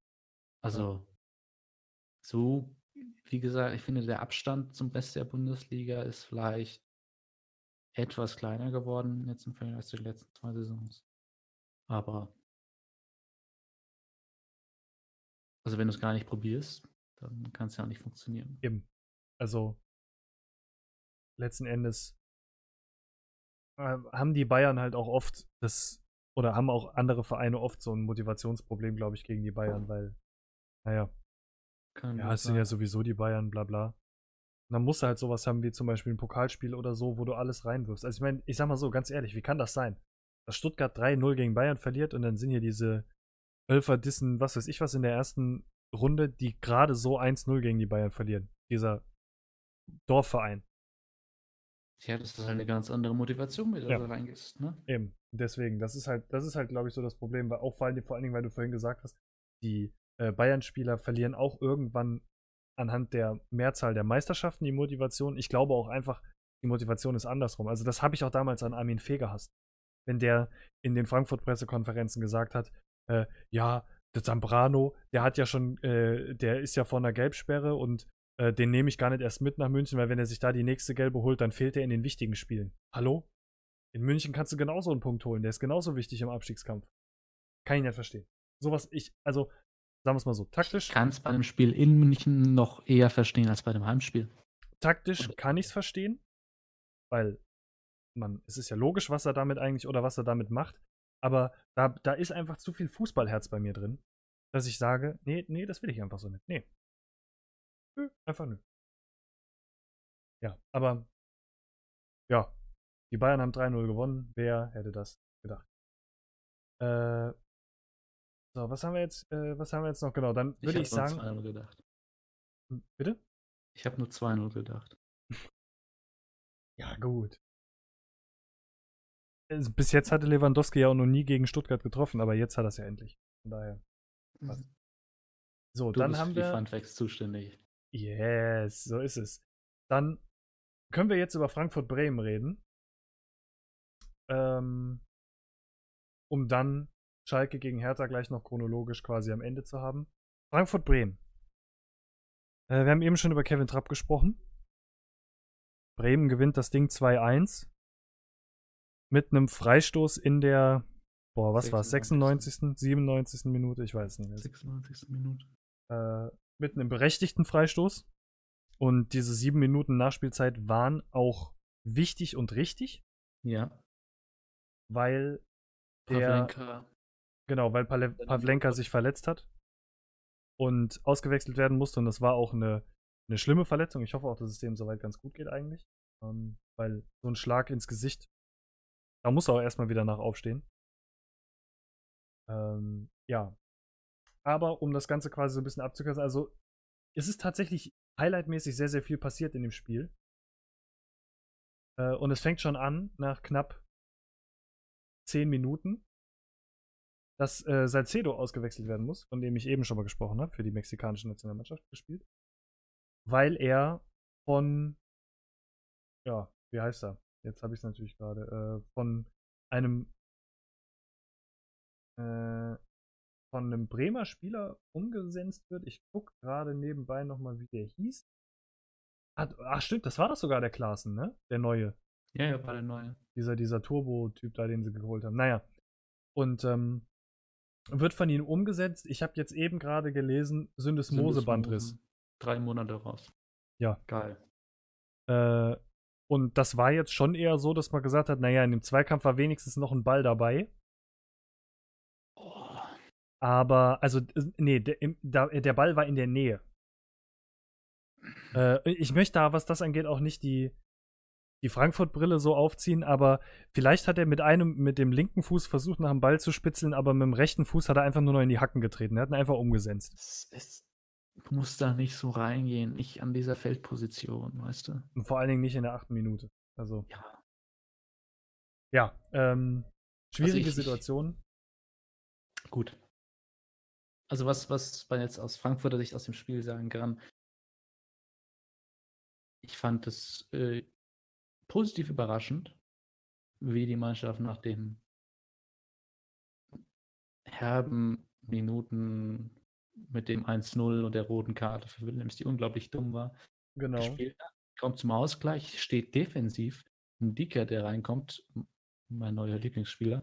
unfassbar gut. Also, was der gespielt hat und vor allen Dingen, was der stellenweise für eine Lockerheit drin hatte und wie der sich da am 16er rumdribbelt. Ich mag das nicht, wenn Verteidiger sich am 16er rumdribbeln. Am eigenen. Aber mit was für einer Coolness der stellenweise Mhm. gespielt hat, war schon.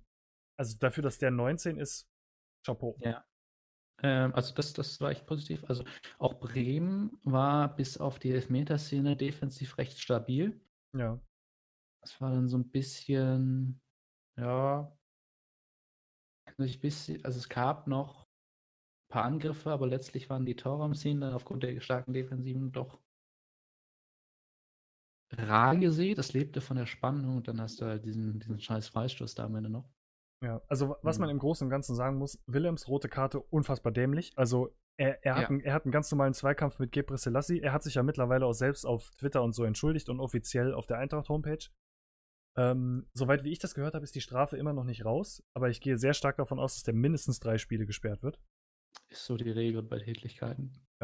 Ähm, weil, weil, also es ist, es ist sinnlos. Er, er ist in einem körperlichen Zweikampf, klar, kann man jetzt sagen, Gebre Selassie, was, was muss er da nochmal hingehen? Warum kommt da nochmal dieser kleine Ja, Rempler? Aber mein Gott, es war der kleine Rempler und was macht er? Er holt außen, haut ihm ins Gesicht, also schubst ihm weg und, und also einfach nur dämlich. Und Es ist dumm. noch viel schlimmer fand ich seine Diskussion danach, dass sogar noch unser, Pla unser Zeugwart hingehen muss und ihn vom Platz ziehen muss und ihn in die Katakomben runterziehen muss, damit er endlich aufhört zu diskutieren, damit das Spiel weitergehen kann. Also erst ist er Ja. noch, holt er nicht so, so, sich noch so eine klare rote Karte, eine glasklare rote Karte und dann auch noch so weiter diskutieren. Dabei habe ich eigentlich am Anfang vom Spiel noch gesagt, der gefällt mir richtig gut wieder, der Willems. Der hatte unfassbar viel Platz auf der linken Seite. Ja. Und da macht er nichts. Willems ist ja, also ist es halt jetzt echt.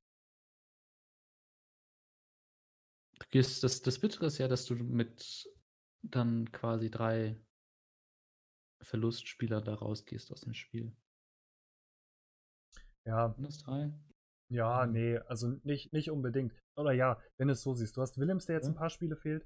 Du hast Salcedo, der sehr lange fehlt. Und du hast äh, Gacinovic, der sich auch äh, ein bisschen verletzt hat und dabei rausgegangen ist. langfristig auszufallen. Genau. Ja, also die Sache ist halt, Salcedo wäre halt echt wichtig gewesen für die Außenverteidigerposition, weil du keinen Rechtsverteidiger-Backup hinter Costa, da Costa mehr hast, weil Chandler verletzt ist.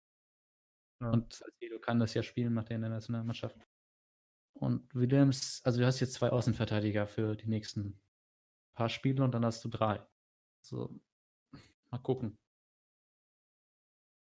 Ja, ist wird. halt, ist halt schwierig. Also, Tawata muss man erstmal gucken. Er, er, er ja wird nicht jetzt gezwungener, er wird jetzt quasi gezwungenermaßen weiterspielen. Oder, oder wieder spielen. Hm. Ja. Es ist, ein, es ist ein bisschen schwer. Ich, ich bin mal gespannt, wie sie es machen. Also, letzten Endes, wie er jetzt aufstellt, muss man dann auch mal gucken. Man muss jetzt auch mal warten. Ich habe jetzt gar nicht so mitbekommen, wer jetzt letzten Endes alles dann in der äh, zu der Nationalmannschaft fährt. Weil wir haben ja jetzt, das muss man jetzt auch ehrlich, muss man auch mal dazu sagen, haben jetzt in der ersten Mal Nationalmannschaftspause, also Länderspielpause. Das heißt, nächste Woche gibt es auch gar keinen Podcast. Ähm, und ja, Zum jetzt- Glück. Ich kann nicht drei Stunden von, von Türkei weggehen, das geht mir nicht. ja. Äh, Obwohl, das ist ja noch gar nicht raus am 10. Kommt erst. mehr. aber ich gut. sagen, am 10. Ja. Ja. Ähm, genau, also wie gesagt, äh, Gacinovic, der zeitweilig jetzt eine leichte Verletzung hast, äh, hat. Mir hat in ein, zwei Szenen Kostic sehr gut gefallen. Fernandes gefällt mir im Moment sehr gut. Und wer gesa wie gesagt, wer neben ein Dicker im Moment einer meiner absoluten, also, ja, ich will jetzt nicht sagen, Lieblingsspieler ist, aber der mich wirklich mit am meisten überrascht, ist Toro. Also, mit was für einer, mit was für einer Ruhe der Sachen spielt. Der hat auch ein, zwei blöse, äh, äh, blöde Ballverluste gehabt. Aber mit was für einer Ruhe der die Sachen spielt, gefällt mir sehr, sehr gut. Ähm, Mir auch. Mir auch. Muss man echt sagen. Das ist ein gutes Spiel. Scheint ja, scheint ja auch einen sehr berühmten Vater gehabt zu haben. Äh, Oder, oder hat ihn immer noch, um Gottes Willen. Ähm, zumindest in Portugal sehr berühmt und naja, vielleicht knüpft er an. Lirum Larum, ähm, es, gibt einen, es gibt einen Elfmeter für, für Frankfurt. Achso. Zusammenstoß Gacinovic und Pavlenka. Pavlenka steht danach nicht mehr auf. Äh, der, wie heißt er? Äh, Logmann wird eingewechselt. Und äh, schreit Haller erstmal an. Auf dem Weg ins Tor. Hast du es gesehen? Ja, ah, Es, Mein- aber Mind in Games, Mind Games. ist, also, das Ding ist halt auch einfach, du könntest halt auch, es war sein Bundesliga-Debüt, ja, das könnte schon was Besseres sein, als als erstes einen Elfmeter halten zu müssen. ja. Und ja, der Elfmeter geht rein. Es steht 1-1 und dann halt, wie gesagt, durch einen äh, dummen Zweikampf von Fernandes gibt es da in der 96. Minute den Elfmeter und äh, den Elfmeter sage ich schon, diesen Freistoß. Und eigentlich muss man ganz ehrlich sagen, äh, ja, wie sagt man es? Es wäre okay, wenn es 1-1 ausgegangen wäre. Ich glaube, dann könnten, könnten beide, also Bremen hätte sich vielleicht ein bisschen ärgern müssen, aber Frankfurt hätte wirklich froh sein können, wobei auch Frankfurt sehr viele Chancen noch hatte zum 2-1, muss man auch dazu sagen. Ich fand Frankfurt jetzt nicht so unterlegen, ja. Ne, unterlegen auf keinen Fall, aber Also ich meine, 1 Auch dafür. wäre wäre okay gewesen. wär jetzt nicht glücklich gewesen. Oder sehr glücklich. Ähm, allerdings, ja, muss man halt auch dazu sagen, letztes Jahr, und das ist nämlich das, was ich auch immer wieder gesagt habe, um jetzt quasi das äh, Eintracht-Thema damit auch so ein bisschen abzuschließen, weil das Spiel dann auch abgeschlossen ist. Ähm, letztes Jahr stand die Eintracht sehr gut da, weil wir solche Spiele gewonnen haben. Weil wir dann kurz vor Ende den passenden Angriff hatten oder, oder, oder. Ich erinnere mich an äh, den Fallrückzieher von Aller oder auch letztes Jahr das Spiel gegen Bremen, was in der 89. Minute durch ein Tor von Aller dann noch entschieden worden ist, wo man auch sagt, den macht er von, keine Ahnung, zehn Versuchen zweimal.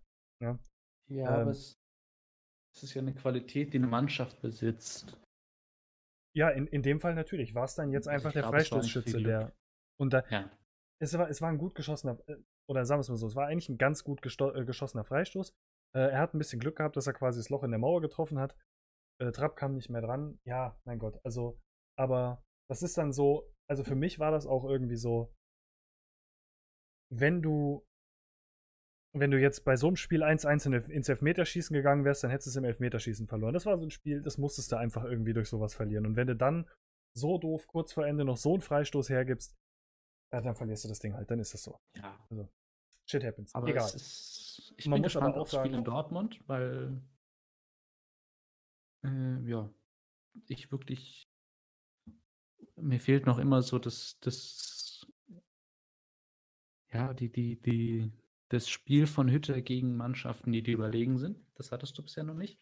Ja. Und äh, ich, bei den passenden kannst du da Dortmund der defensiven Stabilität, wenn du die mit, auch mit Tavata beibehältst, durchaus was abnehmen. Ja, auf jeden Fall. Bin gespannt. Aber gut. So. Jetzt kommt's.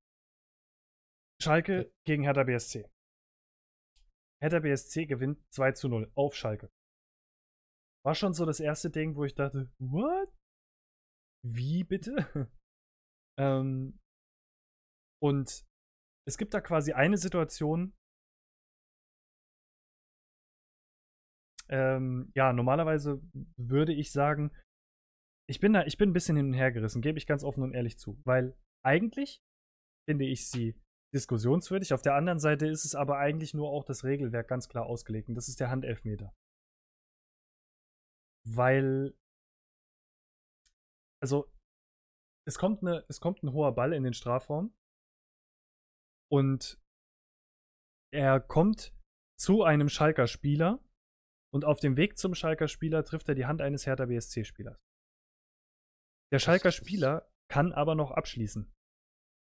Und im Nachhinein, nachdem der Schalker Spieler da verschossen hat oder der Ball gehalten wurde, wie auch immer, anyway, ist jetzt mal egal, wird vom Videoassistent auf Elfmeter entschieden. Das ist eine ganz klare Regelauslegung, das ist richtig so. Aber es gibt ja auch sowas wie eine Vorteilsregelung. Verstehst du?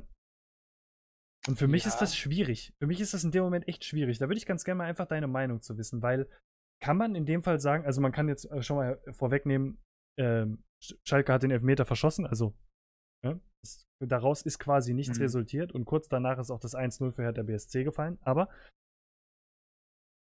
ähm, kann man in dem Fall dann sagen, oder kann man es in dem Fall als Vorteil auslegen, wenn trotz des Handspiels, was jetzt nicht zu einem Umlenken vom Ball geführt hat, sondern wo lediglich eine Handbewegung da war und ja, der Arm war ein bisschen hoch. Okay, aber also das ist ein klares Handspiel für mich, möchte ich gerade mal sagen. Ist ein klares Handspiel für dich? Das ist ein klares Handspiel für mich, ja. Ja, ja, ja, ja, natürlich. Also, das, das habe ich ja auch gesagt. Also, von der Regel her ist es absolut klar, weil der Arm ist viel zu weit oben und der Hand berührt den Ball. Ende. Aber kann man dann auf Vorteil entscheiden lassen, weil der Schalker Spieler den Ball ganz normal annehmen kann und abschließen kann. Weil das Ding ist, was wäre jetzt gewesen, wenn der Schalker Spieler das Tor geschossen hätte? Hätte, de, hätte das Tor dann nicht gezählt, weil vorher ein Handspiel war und die hätten Elfmeter gegeben? Das ist nämlich ähm, das, was ähm. mich jetzt gerade, wo, wo ich sehr, sehr, äh, wo ich mich, was, was ich mich einfach frage im Moment. Das ist eine, eine gute Frage. Weil theoretisch gesehen, wenn es da, um es jetzt mal ganz krass auszudrücken, ne, wenn es da ein Handspiel gegeben hat, oder da hat es ja das Handspiel gegeben, so, wir brauchen ja nicht in der Wenn-Perspektive zu reden. Und Schalke macht den Ball, dann könnte theoretisch gesehen Hertha, die, äh, könnten die Hertha-Spieler sagen: Moment, ich war mit, dem, mit der äh, Hand am Ball, das Tor zählt nicht, es muss Elfmeter geben. Weil du dann nochmal die Chance hast, den Elfmeter zu halten oder ihn zu verschießen. Und da wüsste ich ganz gerne mal, wie, wie hätte der Schiri entschieden? Es ist sehr interessante Frage, die ich nicht beantworten kann. Also spontan würde ich sagen, du setzt den nicht zum Nachteil des Teams ein oder so. Also gegen den Sinn der Regeln oder so. Ja, ich verstehe, was du meinst, ja.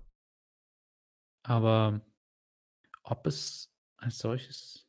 Ich meine, das Interessante ist ja schon, dass ähm, kein Spieler, äh, kein, kein Schiedsrichter da im Normalfall Vorteil geben würde, weil das Naldo als Innenverteidiger, der jetzt so den Ball noch annimmt und dann den reinzimmert, gibst du wahrscheinlich eher Elfmeter.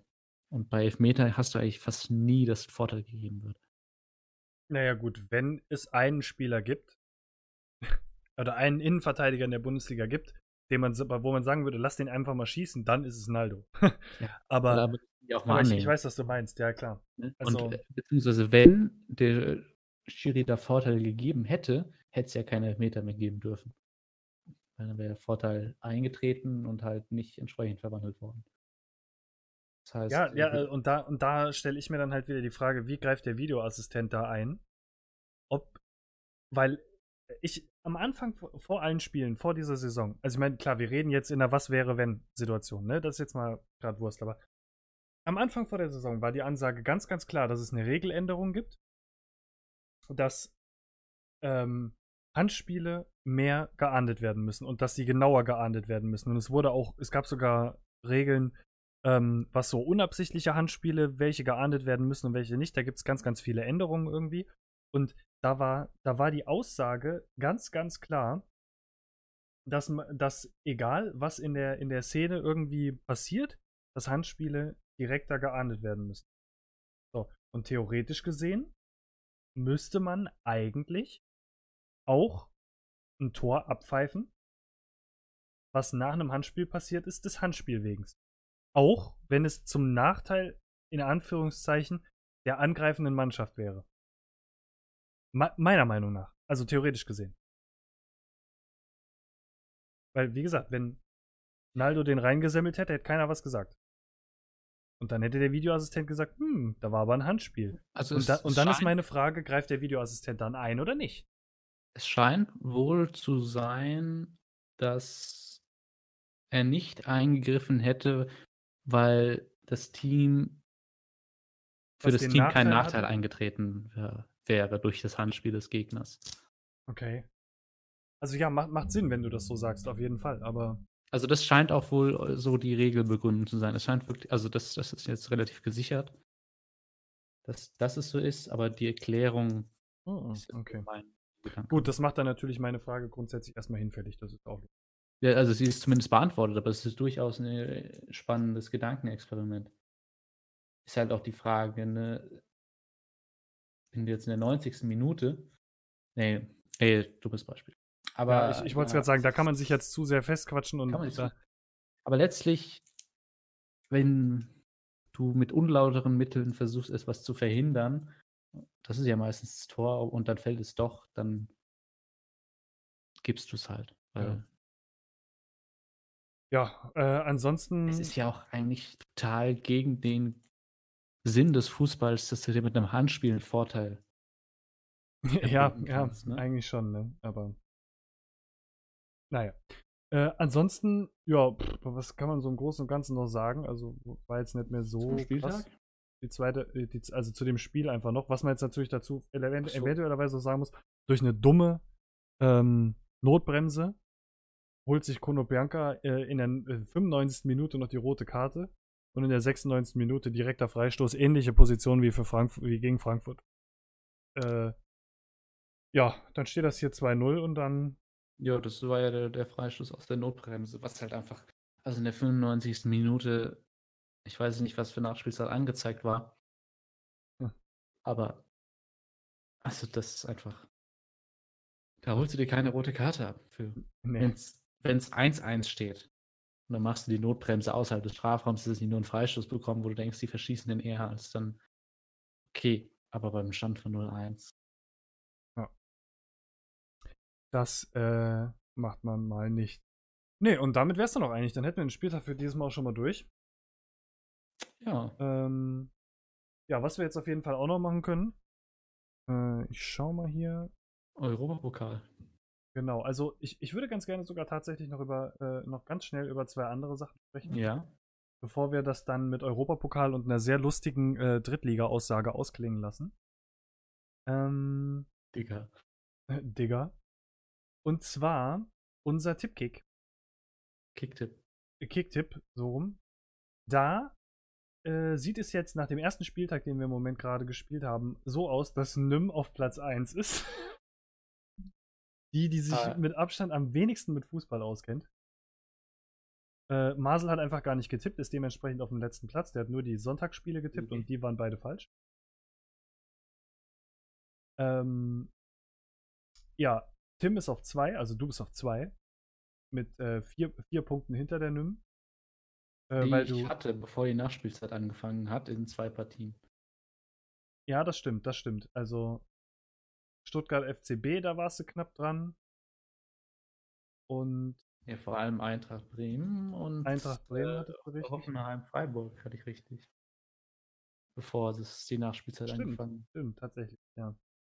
Ähm, genau, danach komme ich mit acht Punkten, äh, weil ich zwei, also ich habe Stuttgart, äh, Bayern und Nürnberg Mainz richtig getippt. Und dann Rasenballer, müsste glaube ich der Richard sein, dürfte der Richard sein. ja, mit sieben Punkten auf dem vierten Platz und Knolle mit zwei Punkten auf dem fünften Platz. Und wie gesagt, Masel, weil er null Punkte hat, weil er nur den Sonntag getippt hat und äh, da beides falsch hatte, ist im Moment auf dem letzten. Es ist auf jeden Fall äh, noch Luft nach oben. Ich, ich, also wenn Nym das so durchzieht, ne?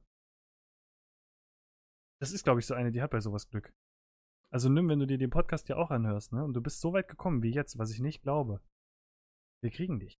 Wir finden dich. Wir werden dich besiegen. Ja, Ähm, ich, ich mache mir da gar keine Gedanken. Nee, ich habe ganz klar gesagt, mein äh, Ziel ist es einfach nur besser abzuschließen als der Masel. Mehr muss nicht sein. Ja, das äh, sieht so aus, als wäre das drin. Ja, abwarten, ey. Lass, den- lass den mal einen guten Spieltag haben und irgendwie 20 Punkte am Spieltag machen und dann stehst du da. Äh. Geht schnell. Ähm, ja, also wie gesagt, wer da Lust hat und da, äh, und da noch ähm, mitmachen möchte, kicktipp.de slash nerdzimmer kann sich jeder eintragen. Äh, den ersten Spieltag haben wir sowieso rausgelassen. Das heißt, auch wenn ihr jetzt noch dabei seid, habt ihr erst einen Spieltag Rückstand. Und ja, dann könnt ihr uns quasi zeigen, wie man das richtig macht. Ich, wieso habe ich denn eigentlich, sehe ich gerade jetzt erst Hoffenheim gegen Freiburg 1-0 für Freiburg getippt? Du, ich habe keine Ahnung. Bin ich doof? Vielleicht. Anscheinend dir? Oh Mann, oh Mann. Naja. Anyway. Äh, genau, das hatten wir noch. Dann haben wir das auch nochmal angesprochen. Und ja, dann können wir jetzt eigentlich nochmal zur Europa League gehen, bevor wir das Ganze mit den etwas amüsanten Aussagen. Was ist denn mit der Champions League? Ach so, ja, da können wir ja Ja. auch noch. Stimmt, ja. Können wir ja auch Da mal. können wir, ich, ich, man kann ja beides, glaube ich, recht schön abhandeln. Ich wollte gerade sagen, man kann im Grundsatz eigentlich sagen, äh, wir schauen uns mal die Gruppen an. Da bin ich jetzt natürlich sehr gut drauf. Also wenn ich mir die Gruppen hier anschaue, bei der Champions League gibt es zwei Gruppen, die sehr interessant werden. Und sonst, Warte mal, Ja. bevor, bevor du weiterredest, hast du in äh, wo guckst du gerade die Gruppen? Beim Kicker? Oder, warte, ich schicke den Link. oder genau, schick mir einfach mal gerade schnell einen Link. Ist Ähm, äh, nur ein Bild, das ist aber man erkennt, was man erkennen braucht. ah, es ist nur ein Bild. Ach so, okay. Alter. Oh Gott. Warte. Ey, komm. So, jetzt haben wir es, ja. Okay. Ja, also A und C dürften so die interessantesten Gruppen werden, denke ich. Atletico, Dortmund, Monaco und Brügge in Gruppe A. Das stimmt. Und dann noch PSG, Napoli, Liverpool und Roter Stern Zvezda. Belgrad ist es, glaube ich. Bitte? Ist das Roter Stern Belgrad? Ich meine, es wäre Roter Stern Belgrad. Nee, Der- das Zves da ist- Zvezda. Zvezda steht da. Zvezda. Treffner. Äh, ah, doch, klar, Roter. Belgrad, ne? Ah ja, okay, ich, ich habe das Logo nicht erkannt, ja. Stimmt, das ist Ja, ich auch nicht, aber ich wusste, dass die in der Gruppe sind. Das sind Ich zwei meine, sehr, sehr interessante Gruppen, wobei ich aber auch sagen muss, ich finde auch die Schalke-Gruppe eigentlich sehr, sehr interessant. Mit Lokomotiv Moskau, FC Porto und Galatasaray Istanbul. Ich finde, da musst du auch erstmal äh, erstmal durchkommen. Also Lokomotiv Moskau jetzt vielleicht nicht, aber Ista äh, also Galatasaray und FC Porto, die können schon eklig sein. Die sind vor allen Dingen auswärts sehr eklig, ne? Und Schalke ist jetzt nicht unbedingt auf äh, Top-Kurs. Äh, aber wir können ja nochmal die anderen Gruppen anschneiden. Also wir haben auf jeden Fall noch die Gruppe Barcelona, Tottenham, äh, Eindhoven und Inter Mailand. Dann haben die Bayern meiner Meinung nach eine Gruppe bekommen, wo sie ganz klar Erster werden müssen. Weiß nicht, wie du das siehst. Äh, ist noch da? Ich bin noch da. Achso, ja. Da, da war kurz weg, Hotel WLAN halt. Ah, okay, gut. ich bin wieder da. Einfach Äh, ausschneiden. Ja, ich, äh, wie gesagt, ich Die weiß, nicht, ich weiß nicht, wie du das siehst. Ja, äh, Schalke-Gruppe. Ich hatte schon über die ähm, Barcelona-Gruppe gesprochen, ganz kurz, also einfach nur, wer es ist. Barcelona, Tottenham, Mhm. Eindhoven und Inter Mailand. Ähm, die Bayern haben meiner Meinung nach. Bitte? Milan hat sich für die Champions League qualifiziert. Wusste ich gar nicht. Kannst du mal sehen. Äh, die Bayern haben eine Gruppe, wo sie ganz klar Erster werden müssen, meiner Meinung nach. Also mit Benfica, Ajax und Athen. Also, dürfte die einfachste Gruppe sein. äh, dann haben wir noch Manchester City, Shakhtar Donetsk, äh, Olympiakos, also Lyon, Olympique Olympique Lyon. Lyon und äh, Hoff, äh, Hoffenheim. Da muss ich dir ganz ehrlich sagen, da muss Hoffenheim sich anstrengen. Sag ich dir, um, um da noch Zweiter zu werden. Da sehe ich Man, Man City ganz klar auf 1 und Donetsk ist echt eklig. Schon jetzt ist eklig. Lyon hat eigentlich mittlerweile, hat zuletzt ganz guten Fußball gespielt die letzten Jahre. Waren aber in der Champions League doch immer ein bisschen unterlegen. Ist halt so, wenn du im letzten Topf bist. Also ich meine, welche Gruppe wäre einfacher für die? Ja. Für Hoffenheim. Ja, ähm, Höchstens noch die Bayern-Gruppe. Sonst stimmt. also und, da, und da konnten sie nicht rein. im Vergleich zu den anderen Gruppenzweiten ist vielleicht Porto noch schlechter, aber dann hast du da schon Schalke drin. Dann kannst du ja auch gar nicht mehr reingelost. Das ist ja ein ganz kompliziertes System. Äh, Gut. genau, und dann haben wir in der nächsten Gruppe quasi noch Real Madrid, Rom, ähm, das müsste Moskau sein, ZSKA Moskau. ZSKA Moskau, genau, und dann noch Viktoria Pilsen. Das denke ich mal auch ganz klar. Ich glaube, wenn diese Gruppe genauso, wie ich sie gerade vorgelesen habe, zu Ende geht, wundert es keinen. Ne, Ähm, und dann haben wir noch Juventus Turin, Manchester United, Valencia und die BSC Young Boys Bern. Äh, da muss ich dir ganz ehrlich sagen, finde ich eine interessante Gruppe. Also, Valencia ist jetzt nicht so schlecht. Und äh, Manchester United hat ab und an mal diese komischen Aussetzer. diese- Spontan würde ich sagen, dass Valencia da durchaus Chancen hat, Zweiter zu werden. Ja. Menu schlecht in die Liga gestartet, Mhm. weil äh, Mourinho sich wohl auch mit zentralen Spielern wie Pogba völlig überworfen hat. Ja. Das, Könnte sein, dass er diese Saison noch gehen muss. und dann auf ein 3-0 angesprochen wird. Hast du das gehört in der Pressekonferenz? Er wird auf, sie verlieren 3-0, er wird darauf angesprochen. Und äh, er sagt einfach nur 3-0. Weißt du, was 3-0 heißt? Ich habe dreimal die Championship gewonnen und alle anderen Trainer zusammen zweimal. So nach dem Motto. Oder keiner mehr als zweimal. Oder irgendwie sowas hat er gesagt. Oder alle anderen drei zusammen zweimal. Ähm, das ist 3-0. Und dann hat er dreimal Respekt geschrien und ist einfach von der Pressekonferenz gegangen. Ich glaube, so langsam dreht er durch. so ein bisschen schon, ne? Ja, Also wie gesagt, ich meine, die, die, Young Boys Bern, die ja dank dem grandiosen Trainerjob von Adi Hütter da spielen, ja. interessant, aber äh, wird eng. Ah, nee. Vielleicht können sie sich irgendwie auf den dritten Platz mogeln, dass es in der Europa League weitergeht, aber puh, puh, puh, puh, wird schwer. Ja, dann haben wir Europa League. Auch wieder. Willst du da auch alle Gruppen vorlesen? Oh, nee, das wird ein Das bisschen. mehr, ne? Da, da, da machen wir nur die Gruppen mit deutscher Beteiligung deutschen. oder die ganz interessanten Gruppen. Und da muss ich nämlich dazu sagen, dass die ganz interessanten Gruppen. Oh, das, ich bin in der falschen. Ich wollte gerade sagen, ich, wieso steht denn hier schon wieder Hoffenheim? Das macht überhaupt keinen Sinn. Äh, dass eine der ganz interessanten Gruppen tatsächlich eine ist, in der ein deutscher Verein vertreten ist. Ähm, Ja. Und zwar ist das natürlich ist das natürlich auch für uns interessant, die Frankfurt-Gruppe, denn die haben Lazio Rom, Marseille und äh, Apollon.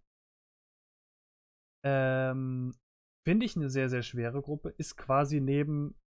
Äh, die einzige Gruppe, die ich noch ähnlich schwer finde, tatsächlich, ist äh, Salzburg, Celtic, Leipzig, Rosenberg. Weil Celtic ist immer für eine Überraschung gut und Salzburg, Leipzig, beide Red Bull-Vereine. Ähm, ist schon ist schon nicht so ohne. Da muss man jetzt mal gucken, quasi, was bei rumkommt. Ähm, was ein bisschen schade ist für Frankfurt, das erste, das Auswärtsspiel ist ja direkt in Marseille, das erste Spiel. Geisterspiel. Und es ist ein Geisterspiel, weil Marseille eine Strafe bekommen hat. Das ist natürlich jetzt. Das, ist, das ist unglaublich schade, weil Marseille eigentlich eines der schönsten Stadien Europas ist. Äh, ich sag mal so, es haben schon viele geschrieben, sie fahren trotzdem hin. Ähm, was ja dann meistens so ist. Finde ich auch gut. Aber ja.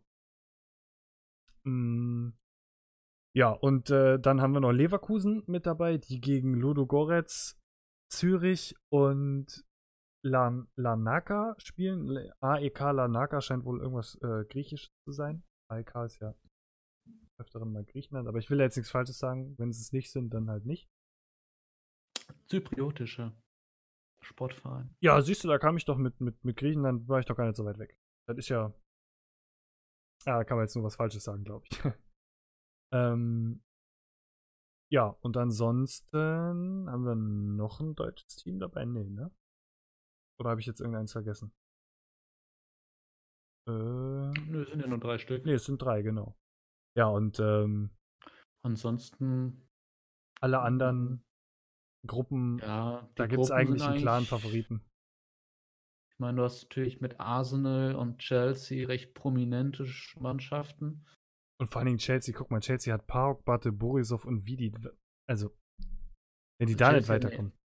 Ja, Also ich muss auch ganz ehrlich sagen, für mich ist das auch eigentlich immer so klar, jetzt dieses Jahr, wenn Frankfurt dabei ist, Gruppenphase und so, alles, alles cool, ne? Ist es auch interessant. Aber eigentlich aus fußballerischem Wert wird die erst im 16. Finale, finde ich, interessant, die Euroleague, wenn die Champions League Absteiger quasi in die Euroleague rutschen. Dann wird es, glaube Also, ich, dann wird es ich meistens erst die interessant. letzten Saisons meistens erst ab dem Viertelfinale geschaut. Ja, es ist halt auch, wie gesagt, nicht Sport. so. Ja, Es ist Weil halt die Europa League. es ist halt auch überlegt, ja. Deswegen, also. Da wird, aus dieser Liga wird leider mehr gemacht, als es ist. Äh, es war einfach auch mal nur die, der Europapokal, der Pokalsieger. Äh, und da jetzt so eine Mini-Champions League draus zu machen, war ich noch nie so wirklich der Fan von. Aber hey, ist cool. Sollen sie machen. Alles gut. Äh, Es gibt ja jetzt Pläne für einen dritten Europacup. Ja, stimmt, das habe ich jetzt auch gelesen.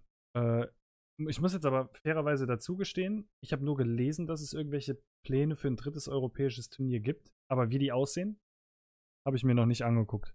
Weil so Pläne hat man immer wieder. Also, Konkret habe ich es auch nicht wirklich gesehen. Also sollen irgendwie, Europa League soll reduziert werden um vier Gruppen. das wäre nicht so schlecht, ja? Und dann, keine Ahnung, aber wie das, also auf, auf dieselbe Größe wie die Champions League. Aber wie das dann, wie sich dann der Rest da zusammenstellt, wo du die Mannschaften hernimmst, wie das verteilt wird. Äh, Ja, werde ich mich erst damit auseinandersetzen. Also ich muss ganz ehrlich ist. sagen, für mich klingt das ein bisschen nach Dreifachbelastung für Mannschaften, die keine Dreifachbelastung aushalten werden. Punkt. Ja, das glaube Lass, ich auch. lass, lass, keine Ahnung, selbst wenn du irgendwie sagst, äh, in Deutschland Platz 7 oder respektive Platz 8 kommt in die Euroleague und danach äh, gibt es nochmal einen europäischen Pokal, da kommt dann Platz 9 hin, lass mal Freiburg da hinkommen. Die sind schon mal an der, an der Euroleague Dreifachbelastung quasi beinahe abgestunken. Also von daher, naja, aber man wird es sehen. Wie gesagt, ich habe mir auch noch nicht genau angeguckt, wie es funktioniert, aber ähm, Wenn es kommt. Genau, dann werden wir es sehen. Ähm, So. Was jetzt noch dabei war, war der, äh, der sehr gute Spruch vom Drittligakicker. Äh, lass mich eben gerade raussuchen, wie er hieß. Jan Löhmannsröben. Jan Löhmannsröben, wer kennt ihn nicht? Ähm, vom Kaiserslautern. Genau, von Kaiserslautern. Ähm, war sehr, sehr lustig. Also, man muss dazu sagen, der Schiedsrichter hat klare Fehlentscheidungen getroffen. Äh, und in der dritten Liga gibt es halt keinen Videoassistenten. Ja. Und das hat ihm gestunken. Er war auch selbst betroffen davon und. Er hat einen Ellenbogen ins Gesicht bekommen von einem Gegenspieler und hat äh, keinen Elfmeter dafür bekommen. Genau. Sah, also ich habe jetzt nicht das Spiel gesehen, sondern auch nur die Szene in der Wiederholung, wie sie da während dem Interview gezeigt wird. Aber das sieht schon so aus, als könnte man das doch sehen als Schiedsrichter. Ja, das sieht schon mehr so Elfmeter-mäßig aus halt. Aber am also fliegt ja schon doch deutlich der Kopf nach hinten. Das ist richtig. Wobei das heutzutage ja auch nichts mehr heißt. Naja, und auf jeden Fall hat besagter Jan Löhmannsröben dann im Nachhinein einer Reporterin im Interview gesagt, ja, am besten sollte der einfach, äh, ja, wenn, wenn so einer äh, Schiedsrichter ist, dann soll er halt Corn lieber Cornflakes zählen gehen oder so. Also die, er hat einfach den Spruch gebracht, der Schiedsrichter solle lieber Cornflakes zählen gehen. Äh, was ich im ersten Moment ziemlich lustig finde. Ähm, Im zweiten Moment ermittelt jetzt der DFB gegen ihn, wegen dem Spruch. Hm wo ich auch noch nicht so richtig weiß, was ich von halten soll, weil, naja, auch der DFB darf kritisiert werden. Und vielleicht war der Spruch ein bisschen doof, ja, aber wenn, wenn, wenn du, wenn du, wenn wegen so einem Spruch schon gegen dich äh, erm ermittelt wird, dann kannst du dich ja erst recht nicht mehr wirklich trauen, was wirklich gegen den zu sagen, weißt du? Die Sache ist, du merkst ja, wie er wie emotional aufgebracht er ist und ja. Also es fehlt nur, dass er sagt Brudi und am Ende muss los. Also es ist halt echt, die Sprache ist auch schon ganz schön, sagt irgendwie zu der Reporterin Digger. also, also es, ist, es ist schon ein sehr lustiges Interview, aber also ich finde nicht. Ich, weiß, ich weiß jetzt auch nicht, warum man das als DFB so hochhängen muss, ganz ehrlich. Also. Vielleicht mal gucken wir jetzt erstmal, was. Oder vielleicht gucken wir das auch nicht, was jetzt ja, bei den Ermittlungen rauskommt. Aber ich finde, man, man muss dann in der, in der, in den Minuten nach so einem Spiel, wo du halt dich halt wirklich dann betrogen fühlst, nicht jede Aussage auf die Goldwaage legen. Nee, das auf keinen Fall. Ähm, früher hat sowas öfter gegeben. Es gibt ja so ein paar ganz berühmte Fußballausraster und von daher fand ich das noch alles vollkommen im Rahmen mhm. und okay. Ja, ähm, das war es eigentlich heute schon wieder, oder? Also, was heißt schon wieder? Wir sind jetzt bei über zwei Stunden. Ich glaube auch ganz ehrlich, auch wenn wir nicht mehr so detailliert über die Spiele sprechen, wir haben jetzt natürlich noch die. Den wir fast eine Stunde über den Deadline Day genau, geredet. Wir haben jetzt den Deadline Day noch mit dabei gehabt, wobei man auch dazu, da sagen muss, da sind wir auch sehr abgeschweift äh, zu einer zu einer Kaderanalyse. Genau, von den Bayern und auch viel um, um wer gibt wann sein Geld aus und warum. Aber im Großen und Ganzen so ist es halt, wenn wir über Fußball reden. Ich sehe das kommen, dass das nicht bei, dass das nicht mehr unter die zwei Stunden geht bei uns. Vielleicht schaffen wir es mal, mal knapp unter zwei, aber mal gucken. Ja. Wenn es ja euch zu lang ist, schreibt es uns. Genau. Und vor allen Dingen. Schreibt es uns auch. Genau. Jede Menge Feedback da lassen, egal wo, auch gerne einfach mal unter äh, Twitter oder sonst irgendwo, ist egal, einfach nach Nerdzimmer suchen und uns Feedback da lassen. Wenn ihr es gehört habt, gerne auf unserem Discord, da gibt es einen extra Feedback-Channel. Könnte auch nochmal das Passende zu sagen. Und äh, ja, man kann sich ja zur Not auch einfach das, was wir heute gemacht haben, einteilen, weil, wie gesagt, nächste Woche wird es nichts geben. Ähm, äh, wird es keine Show quasi oder keinen Podcast von den Bully Nerds geben, weil keine. Bundesliga, genau, weil keine Bundesliga stattfindet, genau. Und dann heißt es quasi, der dritte Spieltag wird der nächste Spieltag sein und da ähm, ja, da müssen wir noch mal schauen, wie wir das am besten machen, denn der beginnt am Freitag, den 14.09. und ich heirate am 13.09. und äh, feiere am Samstag, den 15.09. und äh, fliege danach in die Flitterwochen.